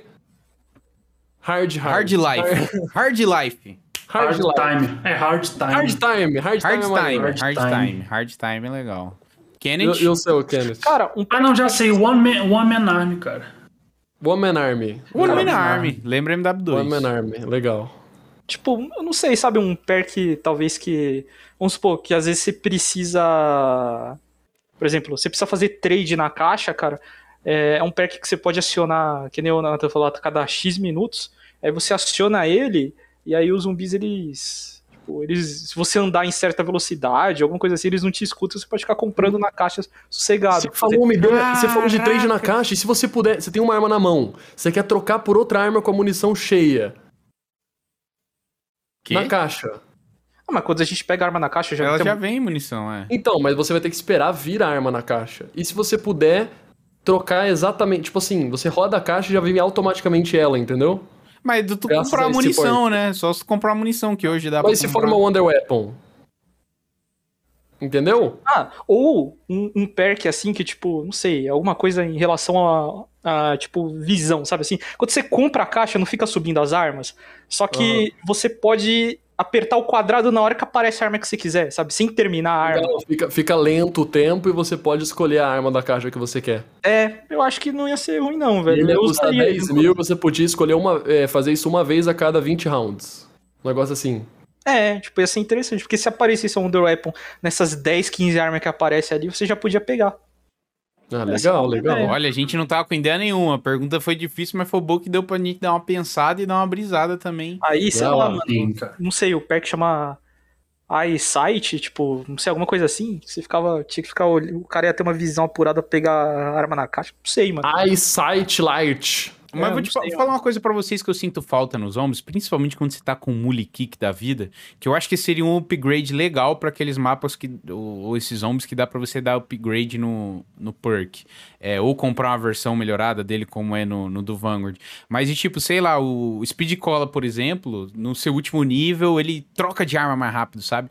Porque eu sinto, às vezes, uma lerdeza tão grande pra trocar de. Principalmente eu tô de Mulikik, que eu esqueço que eu tô de Mulikik. Aí eu quero pegar uma arma e é tá tão lenta que eu pego uma achando que é outra e me caga tudo, sabe? Principalmente no Poop of the Dead, que eu já me lasquei muito com isso. Né? Cara, É, o, tá o Mully Kick, velho, se pudesse, por exemplo, assim, eu jogo no controle, né? Se você pudesse acionar a terceira arma é, no- nas setinhas do controle, cara, ia ser muito melhor também. Porque eu me perco muito nessa de apertar duas vezes o triângulo, sabe? Pra trocar arma, essas Eu coisas assim. também. Ah, eu também. Principalmente que eu sou viciado em ficar andando e dando double tap, sabe? Eu, eu, eu- Ah, é todo é mundo um faz vício. Todo mundo, todo mundo, cara. Todo mundo, velho. Todo mundo. Então acaba que eu me lasco por causa disso, mas interessante. E como que vai ser o nome do seu perk então, Kenneth? Só pra bater o martelo. Ó, eu vou. Deixa eu ver aqui, ó. Ó, eu vou roubar o do Catatal lá. Falou Box and Flix. Ali. Perfeito. Box and Flix. Box and Flix. Beleza. Então é isso. Temos o, os quatro nomes de perk. Perfeito. Então tank, tá tank. definido. Qual que é o seu Kika na linguiça. Muito bom esse nome, muito, muito bom. O, cara, o do eu, Master. É, tinha sido uma homenagem, mas eu tava pensando em botar a palavra cursed, mano. Porque assim, você fica, né, forte, mas você também tem um preço a pagar, sabe? Talvez Cursed Time, então. Cursed Time, isso. Cursed Time e Box and Flix. Perfeito. Boa, Os quatro boa, melhores boa. perks da história dos zombies. Muito legal, hein? Já tem um e setup aqui, ó. Quatro deixa eu fazer agora, a gente tem que entrar no assunto. Mas, assim, mano, toda vez que eu levo o Kenneth pra alguma live, é, não, não tem outra, não tem outra. Ah, é da história zombies, né? Mas a gente já falou isso daí, né? Não tem outra! Todo mundo pergunta sobre As gameplays de FIFA? do... Não, não, não é sobre gameplay de FIFA, é sobre o pessoal do low co-op. Sobre o pessoal, sobre o Mudinho, o Charlie, o DGN, eles perguntam muito, cara. E sobre uma coisa em específico, que é o episódio da Shangri-La. Kenneth, o que que aconteceu no episódio da Shangri-La que todo mundo fala alguma coisa de você ter virado o Satec. O que, que aconteceu lá que você deu um rage no, no, no dia? É, é assim, o Charlie... todo mundo quer saber.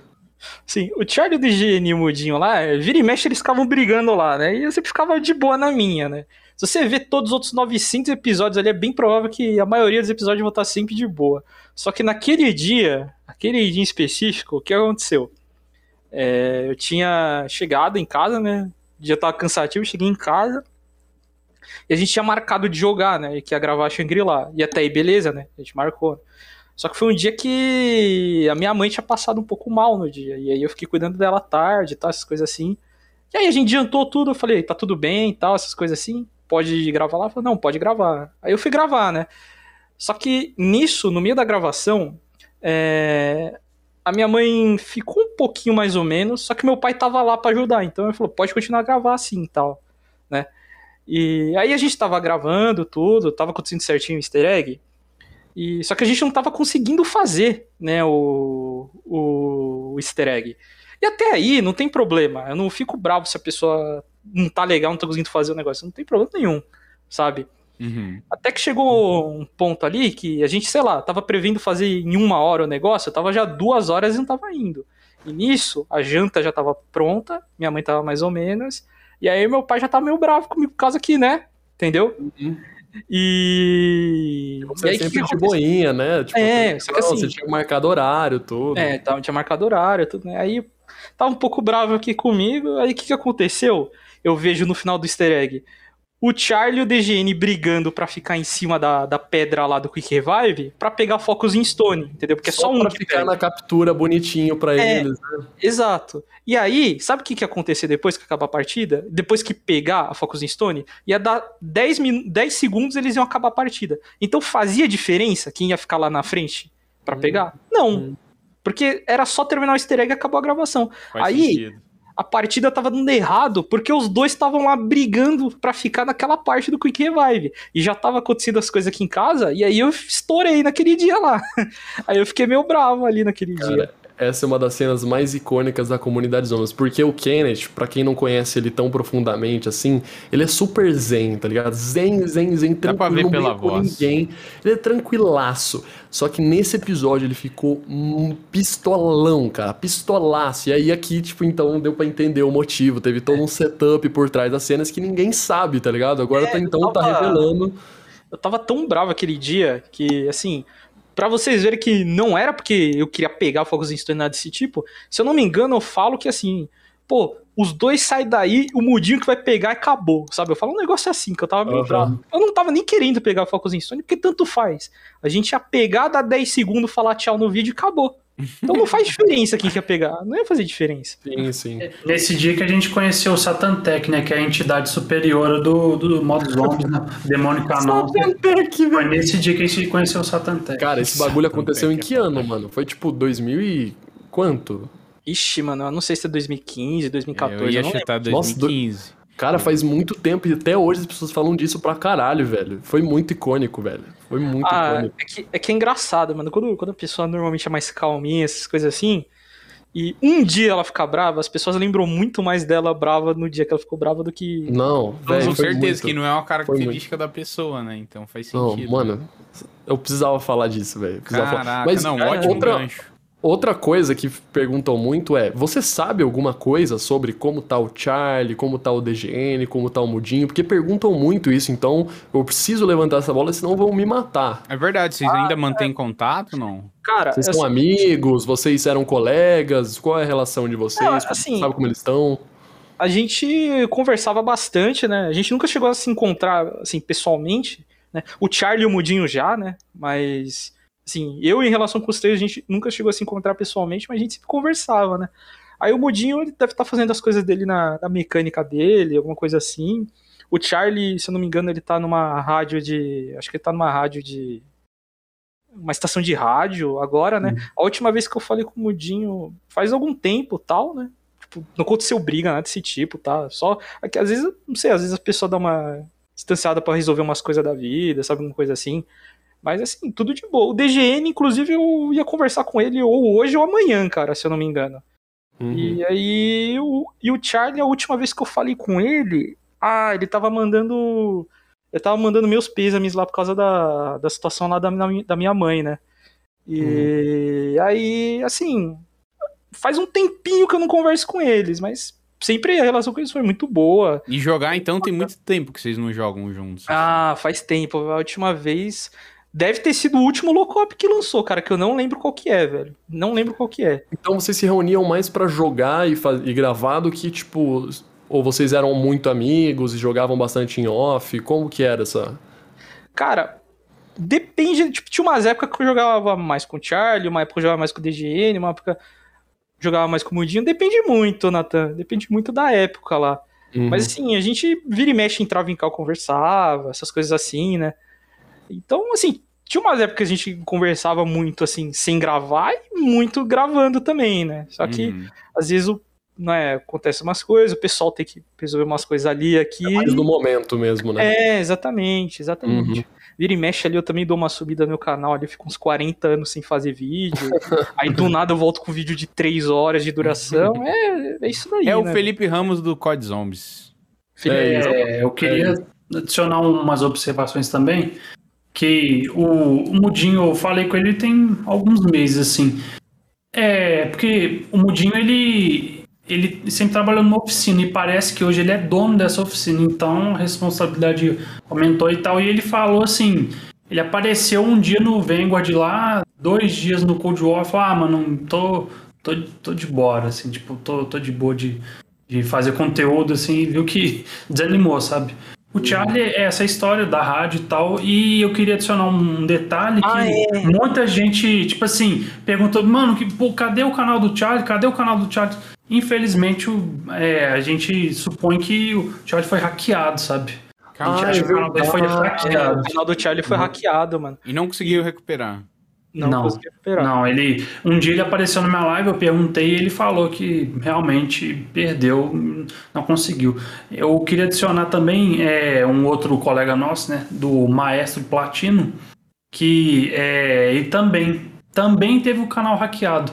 E no caso dele foi o seguinte: é, ele estava na época do TCC dele, fazendo o TCC, e teve. Ele foi baixar um crack de um programa e aí acabou é, sendo hackeado e tal. E assim, ele, ele. Eu falei, pô, mano, corre atrás, vê com a equipe né, do YouTube e tal, move aí, sabe? E ele basicamente falou, mano, não dá, eu tô no TCC, assim, não tem tempo nenhum para resolver e perdeu. Do Maestro a gente sabe essa história, mas do Charlie ele não entrou em detalhes com a gente, sabe? É, Caraca. tipo, se eu não me engano, o Tesla OS também, né? Teve o canal. Tesla OS também, é, aconteceu isso Você com ele. Que mas... é o Tesla OS? O, o não, Fest? esse eu não conheço, de todos. É, aí. o, é, é que, tipo, mano, eu inscrevi nele na época que ele fazia mineração de Bitcoin, essas coisas assim, velho. Aí o canal dele mudou pra Felipe Game Brasil. É, cara. A época do Tesla OS era bacana, velho. Felipe é. Game Brasil? Não Felipe Brasil Game? Não, era Felipe Brasil Game mesmo. Ah, tá. Eu achei que era tipo só um. um, um... Tesla OS! Eu achei que era um outro canal que tinha um nome parecido, só que é o contrário, tá ligado? Não, não, é o Nerip. Caraca, eu não sabia que ele. Né? Ah. Ele foi hackeado e, cara, eu, eu tava. Viu que o foi hackeado? Não, não, eu vi, eu vi, eu que chapei agora. Que ele falou assim, ah, quando ele fazia live de mineração, entendeu? Eu fiquei confuso. Mas agora que eu entendi que ele se inscreveu quando foi. Eu avisei ele quando ele foi hackeado, ele entrou em Nossa, não, entraram no meu chat aqui, ficaram um maluco, tipo, fecha, você viu que hackearam. Cara, eu abri o, o Analytics aqui, o Analytics não, o YouTube Studio aqui, um monte de gente comentando nos vídeos que eu, do Call of Cast com o Nerip, tipo, o Nerip foi hackeado, não sei o que, eu falei, tá bom, gente, calma, eu vou, vou encerrar a live aqui, eu mandei uma mensagem no Zap, naquele momento é, ele já tinha... eu fiquei com ele na cal aqui, a gente ficou resolvendo junto. Já. Pode crer, pode crer. Cara, nesse dia eu tava em live, né? Aí eu tava na call com, com o Kenneth. Aí, assim, acho que tava até falando, pô, pra quem que a gente divulga a Ether Cup? Aí eu falei, pô, e se divulgasse Felipe Brasil Game? Aí o Kenneth falou, é, pois é. Aí ele falou, ué, mano, eu entrei aqui no canal do, do Felipe Brasil Game, tá um tal de Tesla US, mano, o que que é isso? Eu falei, ué, hackear, hackear o canal. Aí eu falei, mano, alguém no chat aí entra em contato aí com o Natan aí. Aí eu acho que, ou foi, acho que foi o Misto aí, foi, Misto, fala aí com o Natan aí pra ele resolver. Foi, foi alguém que entrou em contato comigo muito rápido que ele foi hackeado. Daí foi eu consegui, a gente viu na hora que a gente viu. Nerip, foi no, tipo, dois minutos que ele é foi hackeado, eu consegui entrar em contato com o Nerip, o Nerip veio no Discord comigo, a gente ficou umas três horas no Discord aqui, eu ajudando ele a resolver. Mano, eu, eu penso assim, tipo, os caras que hackeiam um canal que não tem nada a ver pra fazer live de Bitcoin. Tipo, mano, e como que e ainda o disse que não clicou em nenhum link. Exato. e como link, isso passa no YouTube, uma das melhores e maiores empresas. Mano, os caras têm grana pra contratar os melhores profissionais, melhores hackers pra fazer uns bagulho contra isso. Sei lá, eu não sei, eu não, eu não, não é minha não área, né? Mas cabeça. não entra não na minha cabeça. Porque assim, o, pra mim, uma empresa que tem dinheiro infinito, dinheiro infinito, porque não acaba o dinheiro do, do bagulho, né? E, e, não, não consegue fazer uma. Que já tem o quê? Mais de um ano que tá rolando isso de. De, de, eu lembro, tem mais de um ano já que o Dublito foi hackeado, bem mais. E ainda acontece de vez em quando, entende? Então eles ainda não conseguiram decifrar um jeito de não acontecer é, mais isso. É muito bizarro. E é perigoso, né? Porque, muito. assim, é, o, o Felipe, o Nerip lá, ele, eu acho que ele tem muita sorte de conseguir recuperar antes dos caras mudar a senha. Porque, assim, mano, canal de 100 mil, 200 mil pra baixo, assim, é difícil de você conseguir atenção pra os caras te ajudar mesmo, sabe? Agora se o é. canal é de, sei lá, 4 é. milhões de inscritos, sabe? Que hoje em dia, pô, tem canal de 500 mil inscritos que sabe, muita gente não tem conhecimento, sabe? Uhum. Em 2012, se o canal tinha 100 mil inscritos, ele era considerado gigantão, né? E conhece, todo mundo já... conhecia, né? Hoje tem muita gente é, com um milhão que você nem sabe quem é, mano. É, é tipo, às vezes a pessoa tem lá, não sei, 700 mil seguidores no Instagram ali, tipo, é. não, não conhece, né, essas coisas, né? E é. é, bem complicado, cara, é bem complicado, porque no caso do Maestro... O Google não, não, não se atenta a essas coisas. É, é mano. É muito bizarro. Só, só um parênteses aqui, gente, antes da gente continuar nosso papo que eu queria Sim. agradecer a contribuição de 115 bits do Juanês, mandou uma pergunta que a gente já já vai ler no final do cast. O resub também de 25 meses do Botelho. Muito obrigado, meu lindo, pela contribuição. Lembrando, se você ainda está aqui na live com a gente, espero que você esteja curtindo esse papo. Lembrando que você pode mandar uma pergunta aí, a sua escolha, para qualquer um dos nossos convidados, a partir de 100 bits, para você dar uma força aqui pro projeto e deixar registrado aqui a sua pergunta ou a sua mensagem, seja o que for. Fechou? O, galera, eu queria que vocês dessem umas dicas agora, principalmente o Master e o HTNEC também. É, que vocês dessem uma dica para umas dicas para quem vai participar da Iter Cup, né? O que, que vocês acham que é de primordial pra galera se preparar, que ainda tem um tempo, né, até começar. Queria que vocês dessem umas dicas aí pra galera que vai participar. Cara, a primeira dica, que eu acho que é a mais fundamental, é não desistir. Tipo, eu sei que isso é meio clichê assim, mas eu vejo muita gente vendo assim, ah, tal jogador vai participar, nem vou jogar. Só que se você não joga, aí que você não tem chance mesmo de ganhar. Entendeu? Tipo, a primeira dica é você falar, pô, vou participar, vai que, não é? A segunda dica, eu diria que é muito de você olhar a estratégia do mapa, né, do, do mapa daqui, no, dar uma olhada no, no YouTube, ou tem um site chamado Zombacos, zombacos.com, que ele tem um database de estratégias de vários mapas do, dos zombies. E dá para olhar lá como é que os caras fazem as estratégias e você começa a treinar aos pouquinhos. Né? Uhum. E ter paciência, uhum. né? Claro, essas coisas assim.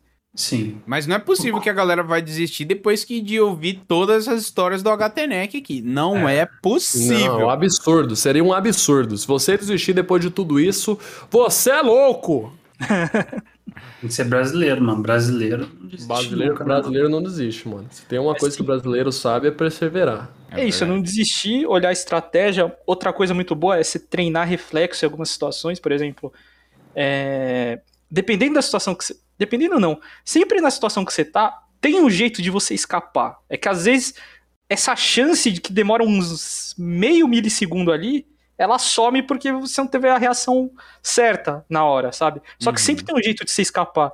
Só que a pessoa tem que começar a ver o jogo meio que em câmera lenta, sabe? Entre aspas, assim, pra conseguir enxergar esses espaços. E é, é, não é fácil, porque às vezes você tá com a tela vermelha, você tá tomando tapa de tudo qualquer lado.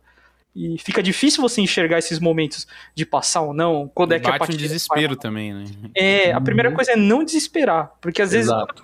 Quando você entra no modo desespero, acabou, tipo, você vai morrer, não tem jeito.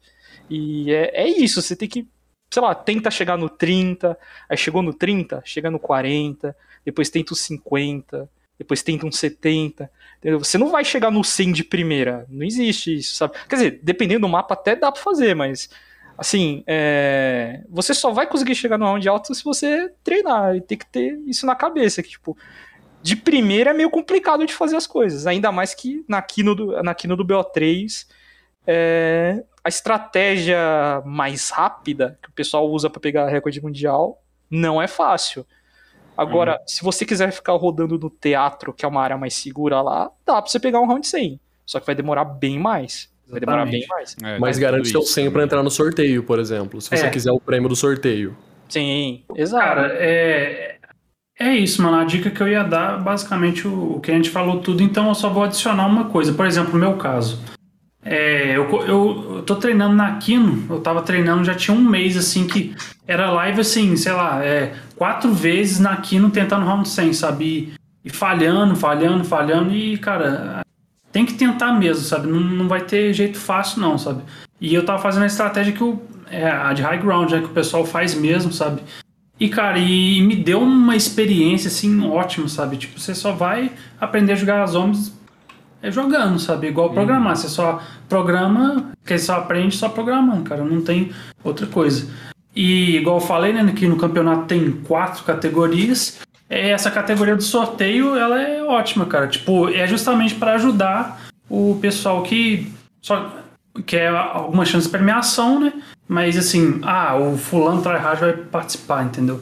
Eu acho que é bem assim para ajudar o pessoal a incentivar, né, a jogar, sabe? Eu acho que o é o diferencial dessa corrida, sabe? Eu tô bem contente de ter tido essa ideia, sabe? Eu acho que foi bem interessante. Ah, Total. outro detalhe que eu acho muito importante também é você caiu, grava os últimos 30 segundos da, da hora que você caiu e vê por que você caiu. Ah, o zumbi me travou, a culpa foi do jogo. Sim, às vezes a culpa é do jogo. Mas, se você tivesse feito um negócio antes, dava pra você ter evitado isso, sabe? Porque, tipo, por exemplo, eu vou citar o caso da Malware aqui, né? Fugindo um pouco daqui, mas é, o, o exemplo é bom. A, a zipline crachar é culpa do jogo, certo? Não é culpa minha, porque os caras fazem uma feature que é quebrada e eu não consigo usar depois do round 50. Só que se eu comprar os perks na ordem certa, eu não preciso usar a zipline. Se eu comprar e meus dois primeiros perks ser o Death Perception e o PHD, eu não, mesmo se eu cair, eu não preciso ir pra Wunderfizz e comprar entendeu? Então, uhum. eu coloquei isso na minha cabeça que eu precisava comprar os perks de um jeito diferente, para se eu cair, eu não precisar depender do jogo crachar ou não crachar, entendeu? Então, às vezes tem isso, tipo, ah, a trap ali, às vezes ela é um pouco lenta pra acionar. Então, às vezes você tem que achar um jeito um pouquinho mais rápido de você chegar lá pra acionar antes, sabe? Pra não ter esse problema. Porque às vezes a culpa é do jogo, mas se você puder fazer alguma coisa para tomar cuidado, e você conseguir diminuir esse negócio é, é, melhor, sabe? Porque você precisa ter, às vezes, sorte de Thunder Gun vir na caixa, às vezes precisa ter sorte da, da tipo, da caixa tá no lugar que você precisa estar, tá, sabe? Ah, infelizmente, ainda os zombies ainda... Tem os RNG. É, mas assim, se você puder fazer o possível... E outra coisa... Otimizar essa partida. É, exato. Mas, e outra coisa, quando você cair e morrer, essas coisas assim, por exemplo, pra, deixa eu ver aqui um exemplo, ó. Verruct, o, o, o Fast, eu tenho um round 105 na Verruct, né, do uhum. B1. Né? Atualmente é o recorde brasileiro da Verruct do B1. Né? Mas com certeza, se alguém pegar para jogar bem, é, bem assim, grindando assim, com certeza dá para passar. É bem passável. Só que não é um mapa fácil, Verruct, né? Verruct não é um mapa fácil. Antes de eu pegar o 105, eu cheguei uma vez no 30, umas quatro vezes no 50, umas três vezes no 70. Uma vez eu tomei um erro de G-Spawn no 87 e uma vez a luz caiu no 98. Antes de eu pegar o 105 Nossa, na verdade. Nem pra ser um 100. Né? Entendeu? É, então, então peguem a dica aí do, dos melhores, hein? Ó. Fiquem ligados aí. Eu queria até fazer uma observação aqui que o Manulo Garoto mandou, ó, é, estudar as runs da galera e jogar bastante, de preferência gravar sua partida e tentar entender os seus erros, exatamente como a Gatenec falou ali, né, gravar os últimos 30 segundos ali da sua queda, né, para saber onde você errou. É, o Efesto também, ó, o, o Catatal, por que, por que, que eu falei Efesto, cara? O Catatal, Catatal. mandou ali, ó, gostaria de falar uma coisa legal, já estou catalogando os recordes BRs para a Montage de 2022, igual foi a Montage de 2021. O Fest, o Fournier e outros criadores assistiram a Montage 2021 e isso fez muita gente querer jogar. É isso aí, cara. Parabéns aí por estar tá ajudando também a comunidade, né? E, e enfim, eu, eu, eu, eu foge um pouco da minha ossada, eu não sou tão bom assim também em jogar zombies, mas eu tento fazer o que é possível também para dar uma força aí para a comunidade de vocês, que é uma parada muito muito massa mesmo. E tem uma pergunta do Cofanic aqui que eu achei bem interessante pro HTNEC. Eu sempre ah. quis saber de onde vem esta foto do perfil do Kenneth. Cara, é, é, uma história muito engraçada, que assim, eu não consegui achar mais a pessoa, porque a intro do meu canal foi um cara que era inscrito e falou, ô, HTNEC, eu fiz essa intro aqui para você usar, o que, que você achou? Aí essa intro que é do meu canal, né? Eu falei, ah, que legal. E aí o símbolo, ele, ele literalmente foi o cara que fez. É só isso. É uma história sem graça. Caraca, velho. Não, é legal. Não, é legal. Eu achei que era uma imagem do Google, sei lá, mas não, alguém é. fez e tal. Mas o cara tinha feito assim, mas eu acho que legal que, sabe, ela representa meio que o multiverso ali, sabe, dentro de um. Eu também sempre achei assim. muito legal. Então eu acho que combina legal, sabe? Aí eu falei, ah, vou usar mesmo. Achei eu lembro da intro antiga do Kenneth. Antigamente. Eu também lembro. Tararam, tararam, tararam. É, do Metallica. Mas. Antigamente a minha. A minha. Como é que fala? O meu símbolo do canal era a configuração eletrônica do elemento 115. Por isso que eu tinha criado 15 de janeiro o canal também. Uhum. Aí eu mudei para essa. Mas antes ah, era tipo a configuração eletrônica do, do 115. Caraca. Essa, essa, esses detalhes de bastidores é sempre muito legal de saber, né, cara? E são coisas que eu acho. O legal de podcast é isso. A gente é livre pra gente ficar debatendo sobre o assunto por horas, assim como eu tenho certeza. Se a gente ficar 5 horas aqui, 10 horas, que ia ter muito assunto, porque esses caras têm muita história para contar. Mas pra gente ir já caminhando pro final deste, desse primeiro papo aqui entre a gente, eu queria que vocês comentassem um pouco é, da opinião de vocês e quais foram para vocês as maiores conquistas de cada um dentro da comunidade de zombies que a gente sabe que aqui no Brasil não tem essa força, esse alcance como é na gringa, né? É, e, e, o, vocês já, por tudo que a gente já conversou aqui, vocês fizeram muita coisa dentro da comunidade, né? E eu queria saber de vocês quais são as maiores e, e as favoritas, talvez.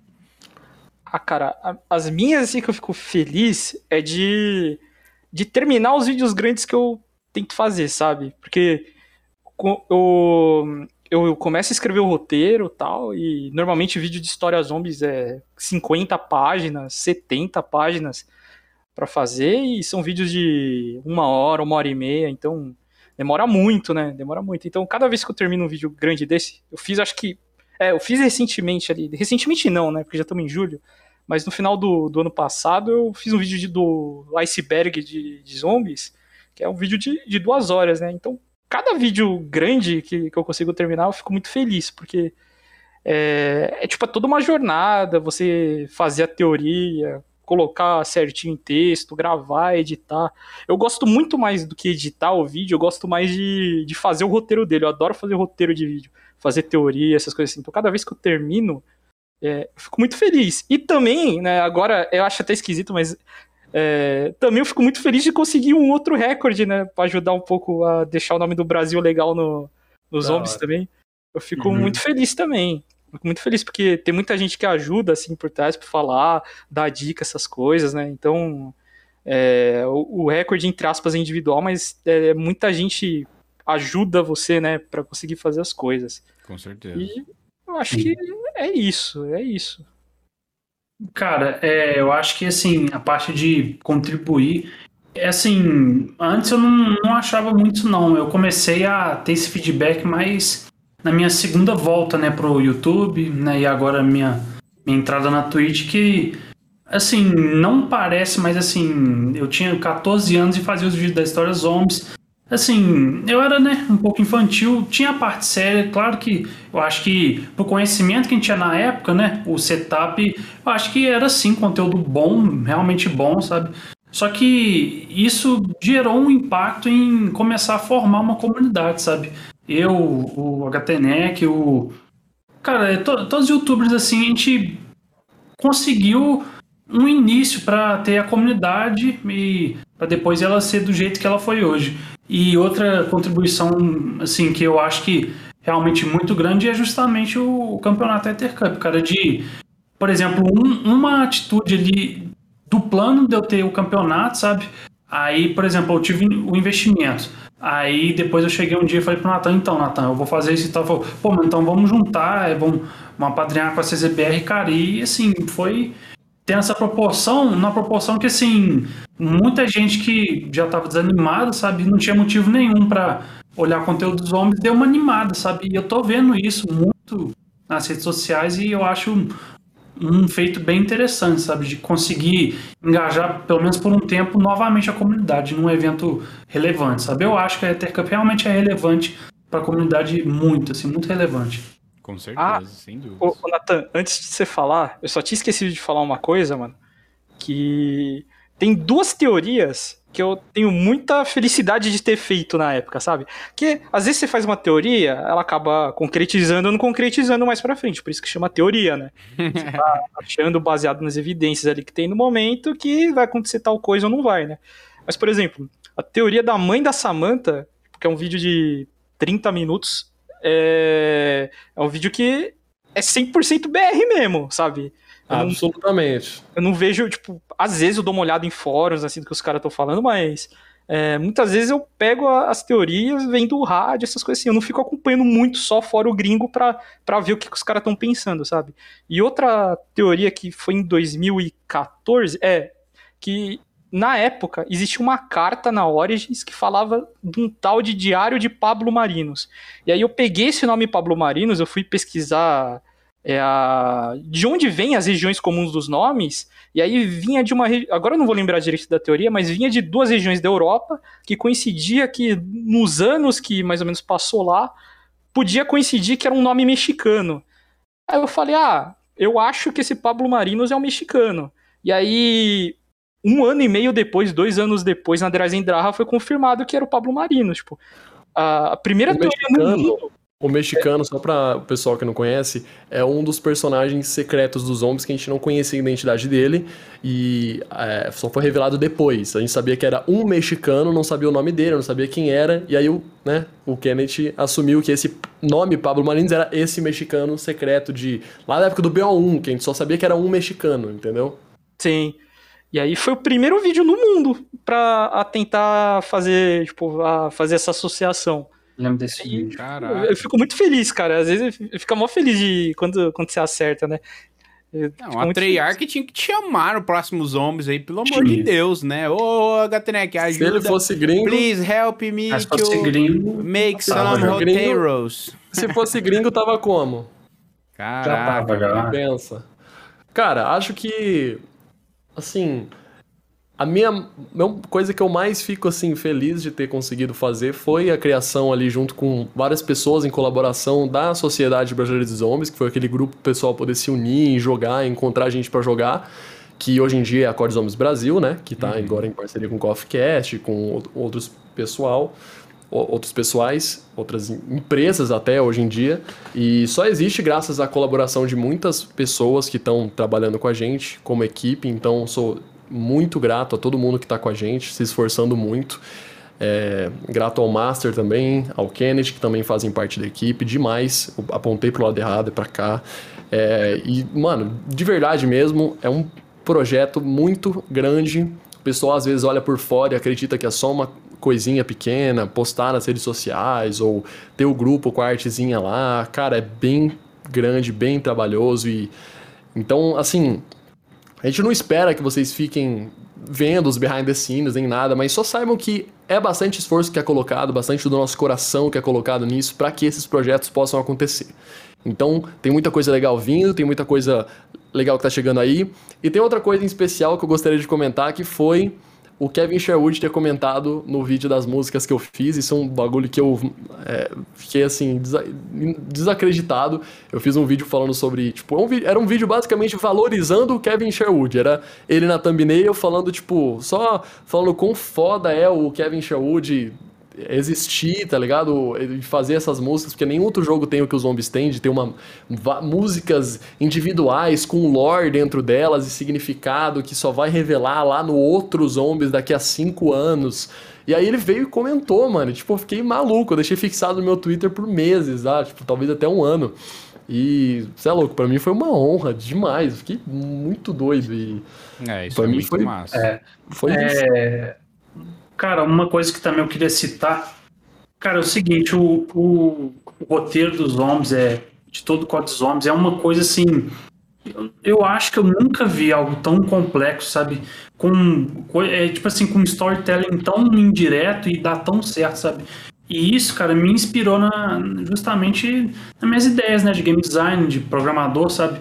E, cara, eu, eu citei anteriormente a Convert Minds e, cara, é, para mim, um dos três melhores game designers do mundo é o Jason Blandel. E assim, eu me inspiro muito, mas muito nele, no trabalho dele também do Zielinski, sabe? E isso me influencia na Convert Mind, sabe? Então eu sou realmente grato a eles, assim, sabe? Eu sou muito grato ao Code Zombies que vai moldar esse meu estilo de jogo, sabe? O estilo de até contar história, sabe? Eu Sou muito inspirado nisso. Eu queria. Blandel agora que saiu da Triarch e foi para sua própria developer agora, né? Sim. Criou junto com uma rapaziada, time de roteiristas ali, de game designers foda, que fizeram a. Como que é o nome da, da do, do, novo estúdio que eles fizeram? Ixi, agora eu não vou lembrar. Nossa, uma coisa de Deviation ou Deviant. Deviation Games, Deviation Games grande Deviation Games que tá prometendo muita coisa. Eles já falaram que estão trabalhando no projeto deles, que vai ser meio Call Zombies style. Então vamos dar uma olhada aí. Vamos, vamos ver o que eles têm para apresentar pra gente. O novo competidor dos zombies. Esperemos que seja foda. Eu acredito que vai ser bom. Pois é, pois é, assim, promete. Né, é, e assim, né, que tipo, a. Como é que fala? Eu acho que o legal dos jogos, muitas vezes, é, são os mistérios, né? Porque os mistérios é o que faz você voltar no jogo, né? Isso é uhum. muito Tipo assim, por exemplo, ah, o jogo você vai do ponto A até o ponto B, acabou. Aí beleza, você vai do ponto A ao ponto B, gostei, e aí acabou, né? Só que, por exemplo, é, no começo da live aqui do Call of Cast, eu falei alguns jogos meus que eu gosto de jogar, que era o, por exemplo, Silent Hill, Fatal Frame, essas coisas assim. E são jogos, principalmente Silent Hill, cara, tem muita teoria. Você vai em fórum de gringo, assim. Canal BR eu não tenho certeza se tem muito, mas Cara, Silent Hill tem muita coisa legal de você fazer teoria, essas coisas, cara. Eu acho muito é. legal isso, velho. Eu acho muito bacana, velho. O, só pra falar aqui, o Catapau falou que ele, quando o Blandel saiu, ele comemorou soltando fogos. O Blandel fez BO3, que ele que BO3 é pica. Ele fez BO4, que o Catapau ama. E quando ele saiu, veio o Cold War, veio o Vanguard. Então, assim... E ele fez a Mob também, né? Que é o mapa que o Catutal é, gosta. Que é o favorito. Então, assim. Ele me enche o saco pra jogar com ele. Só que eu tô. Não quero passar vergonha. Não sei, não, mano. Acho que você tá botando muita culpa nas costas do Brandel. Só tô levantando essa questão aqui, não sei, entendeu? Briga, briga, briga, briga, briga. Não, peraí, calma aí. Se for brigar, espera um pouquinho que eu faço pipoca no micro-ondas aqui eu volto. Ah, aí, sim, é verdade. Aí eu fico igual o meme do, do Michael Jackson lá. Não é farpa se for true. GIF, não é farpa se for true. Mas é isso, gente. É, de verdade, parabéns aí por todo o trampo de vocês. Eu já acompanhei ali antes de ser produtor de conteúdo, como eu falei, né? É, tive a chance de conhecer o Nathan também graças ao Call of Cast. Então, assim, muito legal tudo isso que, que vocês estão construindo, seguem construindo. E agora a gente aí juntos, né? Com a parceria aí da, da Code Zombies Brasil com o Call of Cast e tudo mais. A ideia é a gente é, criar ainda mais aí para essa comunidade maravilhosa que a gente que a gente tem aqui no canal, né? Agradecer aí o Shadowman pelo sub de presente pro Catatal e também pelo seu 1 aí de dois meses, mano. Tamo junto demais. Beleza? É, o Shadowman aí, que a jaquetinha dele tem um símbolo na jaqueta. O símbolo da jaqueta significa Ozof, que é a Potcon no idioma Potcon. Só que o Shadowman sabe disso, né? Porque é ele uhum. mesmo. É ele mesmo, né? Se ele não souber a própria história, por favor, né? É. Aí a gente vai ficar um tanto quanto decepcionado. Olha só, o Juanês mandou 115 bits e falou: Salve aí, galera. Queria perguntar pro Master se teve algo por trás na escolha do mapa Kino Der Totem pro camp. Um grande beijo aí pro, pro pessoal, hashtag Cup, um salve para Manaus. É isso aí, valeu, obrigado pela contribuição. Ótima pergunta do Juanes. Ótimo. E aí, Juanes, beleza, cara? Cara, é o seguinte, é, é porque eu pensei, pô, eu quero fazer um evento é, que o pessoal vai gostar, né? Tipo assim, não vou escolher um mapa que ninguém gosta para jogar. Então, e no caso, a Dice Run já tinha sido escolhido, né? Se não tivesse existido, seria a Dice Andrara, mas existiu, então falei, não, não vou repetir, né? Aí tava pensando e vendo assim. Eu achei aquilo interessante porque a estratégia dela não é fácil, sabe? Então realmente ia, ia ter um desafio e também porque a Kino ela é bem emblemática, sabe? No início eu tinha a dúvida se ia ser na Kino do BO1 ou do BO3. Eu, um dia eu até discuti com, a, com o Kennedy, com o Luiz Pirata, qual que seria mais interessante, né? Que eu quero atrair público, né? E assim, a gente acabou fech... é, batendo martelo na do BO3 porque, como eu botei a regra de você tem que gravar a partida mesmo, tipo, 90% da partida tem que estar, tá, então é, eu escolhi a do BO3 para facilitar pro pessoal, sabe? Isso, Aí, para ampliar o público, né, e meio que Black Ops 3, assim, num público talvez mais novo, eu acho que é um pouco mais atrativo do que o BO1. Mas assim, no futuro, se a gente for fazer mais coisa, vai, eu vou dar uma atenção para coisas anteriores ao Black Ops 3, sabe? É uma ótima pergunta. E realmente, é, aí foi o fator unindo, assim, um pouco do desafio e também da. É, tipo, do valor simbólico da Kino, sabe? Só que eu, a gente escolheu do Black Ops 3 para atrair um público maior. O Fast chegou a participar da The Rising Run? Não cheguei a participar e eu não lembro o motivo. Poser! Ah, que poser que me respeita. Qual que, que, época que foi mesmo? Foi a, a época que era ido aí também com vocês no Churras, lembra? Era mais da metade do ano de 2020, mais ou menos, a The Não era? Lembra que eu ia. que não era isso, Fest? Era isso eu mesmo. Eu falei que eu não ia poder ir aí porque é verdade, que a gente organização... tinha se encontrado e tal, e você tava na organização da corrida, é verdade, é verdade. É, Foi essa fita mesmo. mesmo. Mas, Jonathan, eu queria, você como meu co-host, eu queria que você agradecesse a última contribuição ali do Shadowman, por favor. Shadow, Shadow mandou 115 bits e falou, tá, mas não podemos esquecer do principal. E o gelzinho, Nathan? que que é isso? Não sei, mano.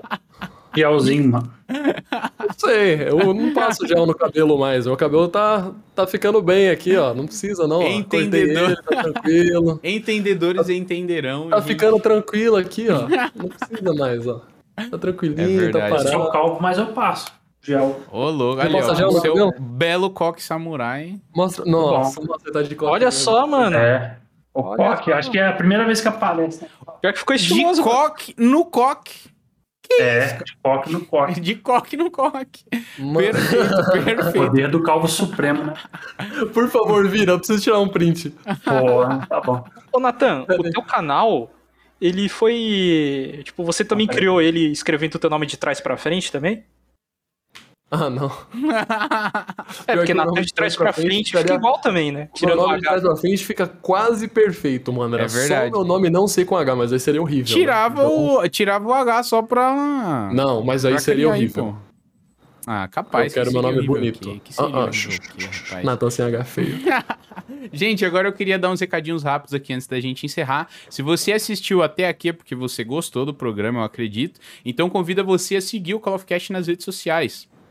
Estamos no Twitter, no TikTok, no Facebook, no Instagram. Então é só você pesquisar Call of Cash lá no YouTube, nas redes todas as redes sociais que a gente tá lá, tá bom? Para você ficar por dentro de quando tiver próximos episódios, novos projetos também e para dar uma ajuda aqui no canal, tá? E se você gostou aqui da minha pessoa também, você pode me seguir em todas essas redes sociais que eu já comentei antes. É BZFest em todas elas, tá? E eu faço lives aqui neste canal da Twitch segunda, quarta e sexta a partir das três da tarde, tá? De vez em quando a gente joga uns zombies, principalmente com os zombies, que eu gosto bastante. Infelizmente o Nathan matou a cesta dos zombies aqui, né? Porque o PC dele é bode, não roda BO3 e nem Ghosts.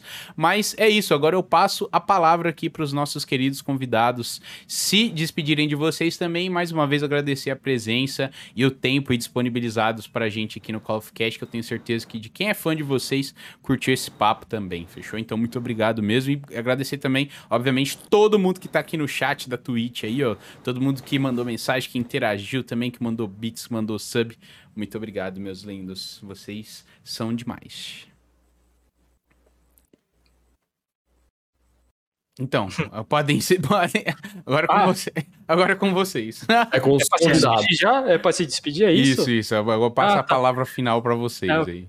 Perdão, ó, primeiro eu queria agradecer aqui todo mundo que tá aqui, o Fest, o Natan, o Master, é, obrigado por chamar aqui no Calfcast. Confesso que eu tava um pouco nervoso ali ontem para hoje, porque, assim, é, eu tinha participado num podcast do, do DGN, no, quando ele tava ainda com o canal, só que esse é o primeiro podcast, assim, que eu acho que eu vou participar, assim, pra um, um nicho que não é exatamente só zombies, sabe? Então eu tava um pouquinho nervoso, assim, para falar. Peço desculpas se enrolei um pouco algumas coisas, mas é, fico muito feliz de participar e agradecer todo mundo que tá assistindo. Bem, pessoal, é igual eu falei no início, eu sou muito grato de verdade a ter um, um espaço né, para aparecer no Call of Cash. Era uma das minhas metas, assim, e eu estou muito realizado com isso, então eu agradeço ao Fest pela oportunidade. É, eu agradeço todo mundo que está assistindo também, é, muito obrigado pelo reconhecimento e atenção. E eu queria agradecer também ao Natana pelo suporte aí, não só do Ether Cup, mas suporte em geral, assim, uma ótima pessoa para trabalhar juntos, falando até profissionalmente, assim, gostando muito. E também queria agradecer ao Kenneth também, que na, na vida pessoal também ele é um dos meus melhores amigos, eu confio já. O Kenneth já me ajudou muito, assim, sabe? Tipo, nos momentos que eu tava meio difícil, assim, ah, me dá. Pô, é só a presença ali, sabe? O, me dá suporte, entendeu? para continuar e tal. Então, queria fazer esse agradecimento mais pessoal também pro Kenneth.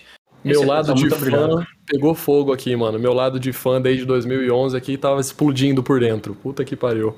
Pensa, sou fã desses dois caras desde que eu sou criancinha, mano. Os dois se agradecendo agora, falando que são amigos. O Master falando bem de mim agora, do meu lado aqui. Porra, mano, uma honra. Puta que pariu. Não, e o Nathan já mano, falou muito de vocês, bastante do HTNEC também, né? Que foi uma das inspirações, né? E... Nossa, velho, você é louco. Esses dois foram um puta inspiração. O Master foi o primeiro que eu assisti. Uhum. Foi a inspiração, assim, principal para eu começar a gostar dos zombies. Aí o Kennedy foi, tipo, o que começou a fazer os vídeos falando, né? Uhum. Então foi a inspiração para eu começar a fazer os vídeos uh, vocais, vamos falar assim, porque o meu conteúdo nunca foi escrito. Então acabou casando muito bem para eu meio que sintetizar o que eu ia fazer. E, cara, foi incrível, assim. Se eu fosse falar que tem dois canais brasileiros de histórias zombies que foram os pais para eu pegar assim e falar que o meu canal foi criado a partir foi esses dois, mano. Os dois estão do meu lado aqui agora e desse lado. E, mano, porra, incrível, mano. Tá com esses dois aqui comigo. É uma honra do caralho, velho. Obrigado mesmo, tô trabalhando com eles, é muito maneiro. Fecho, obrigado pelo espaço, foi incrível, foi muito legal ser o co-host. Obrigado por essa honra de estar aqui no Coffee Cast 50, um programa que eu gosto tanto também, de estar com um cara que eu gosto muito também, é, que tá apresentando comigo aqui, né? Porra, maneiraço, cara. Obrigadão mesmo. Tamo junto, galera. É sempre bom a gente trocar. É o que eu sempre falo. É, o que eu mais gosto do, do Call of Cast é conhecer histórias, né? Saber um pouco mais do de, de, histórias de bastidores, conhecer um pouco mais do criador de conteúdo. Que podcast dá um espaço diferente da vibe de vídeo, né? É, então eu só tenho a agradecer mesmo a presença de vocês aí, que tantos já agregaram para a comunidade como um todo e agora está também aqui no Call of Cast com a gente. Então isso foi, foi tudo muito legal. Então obrigado mais uma vez, todo mundo que acompanhou. Tamo juntos demais. Eu sou o Jonathan Fest e esse foi o Call of Cast de número 50, hein? Rumo ao 100. Vamos que vamos. Tamo junto e até o próximo episódio e tchau.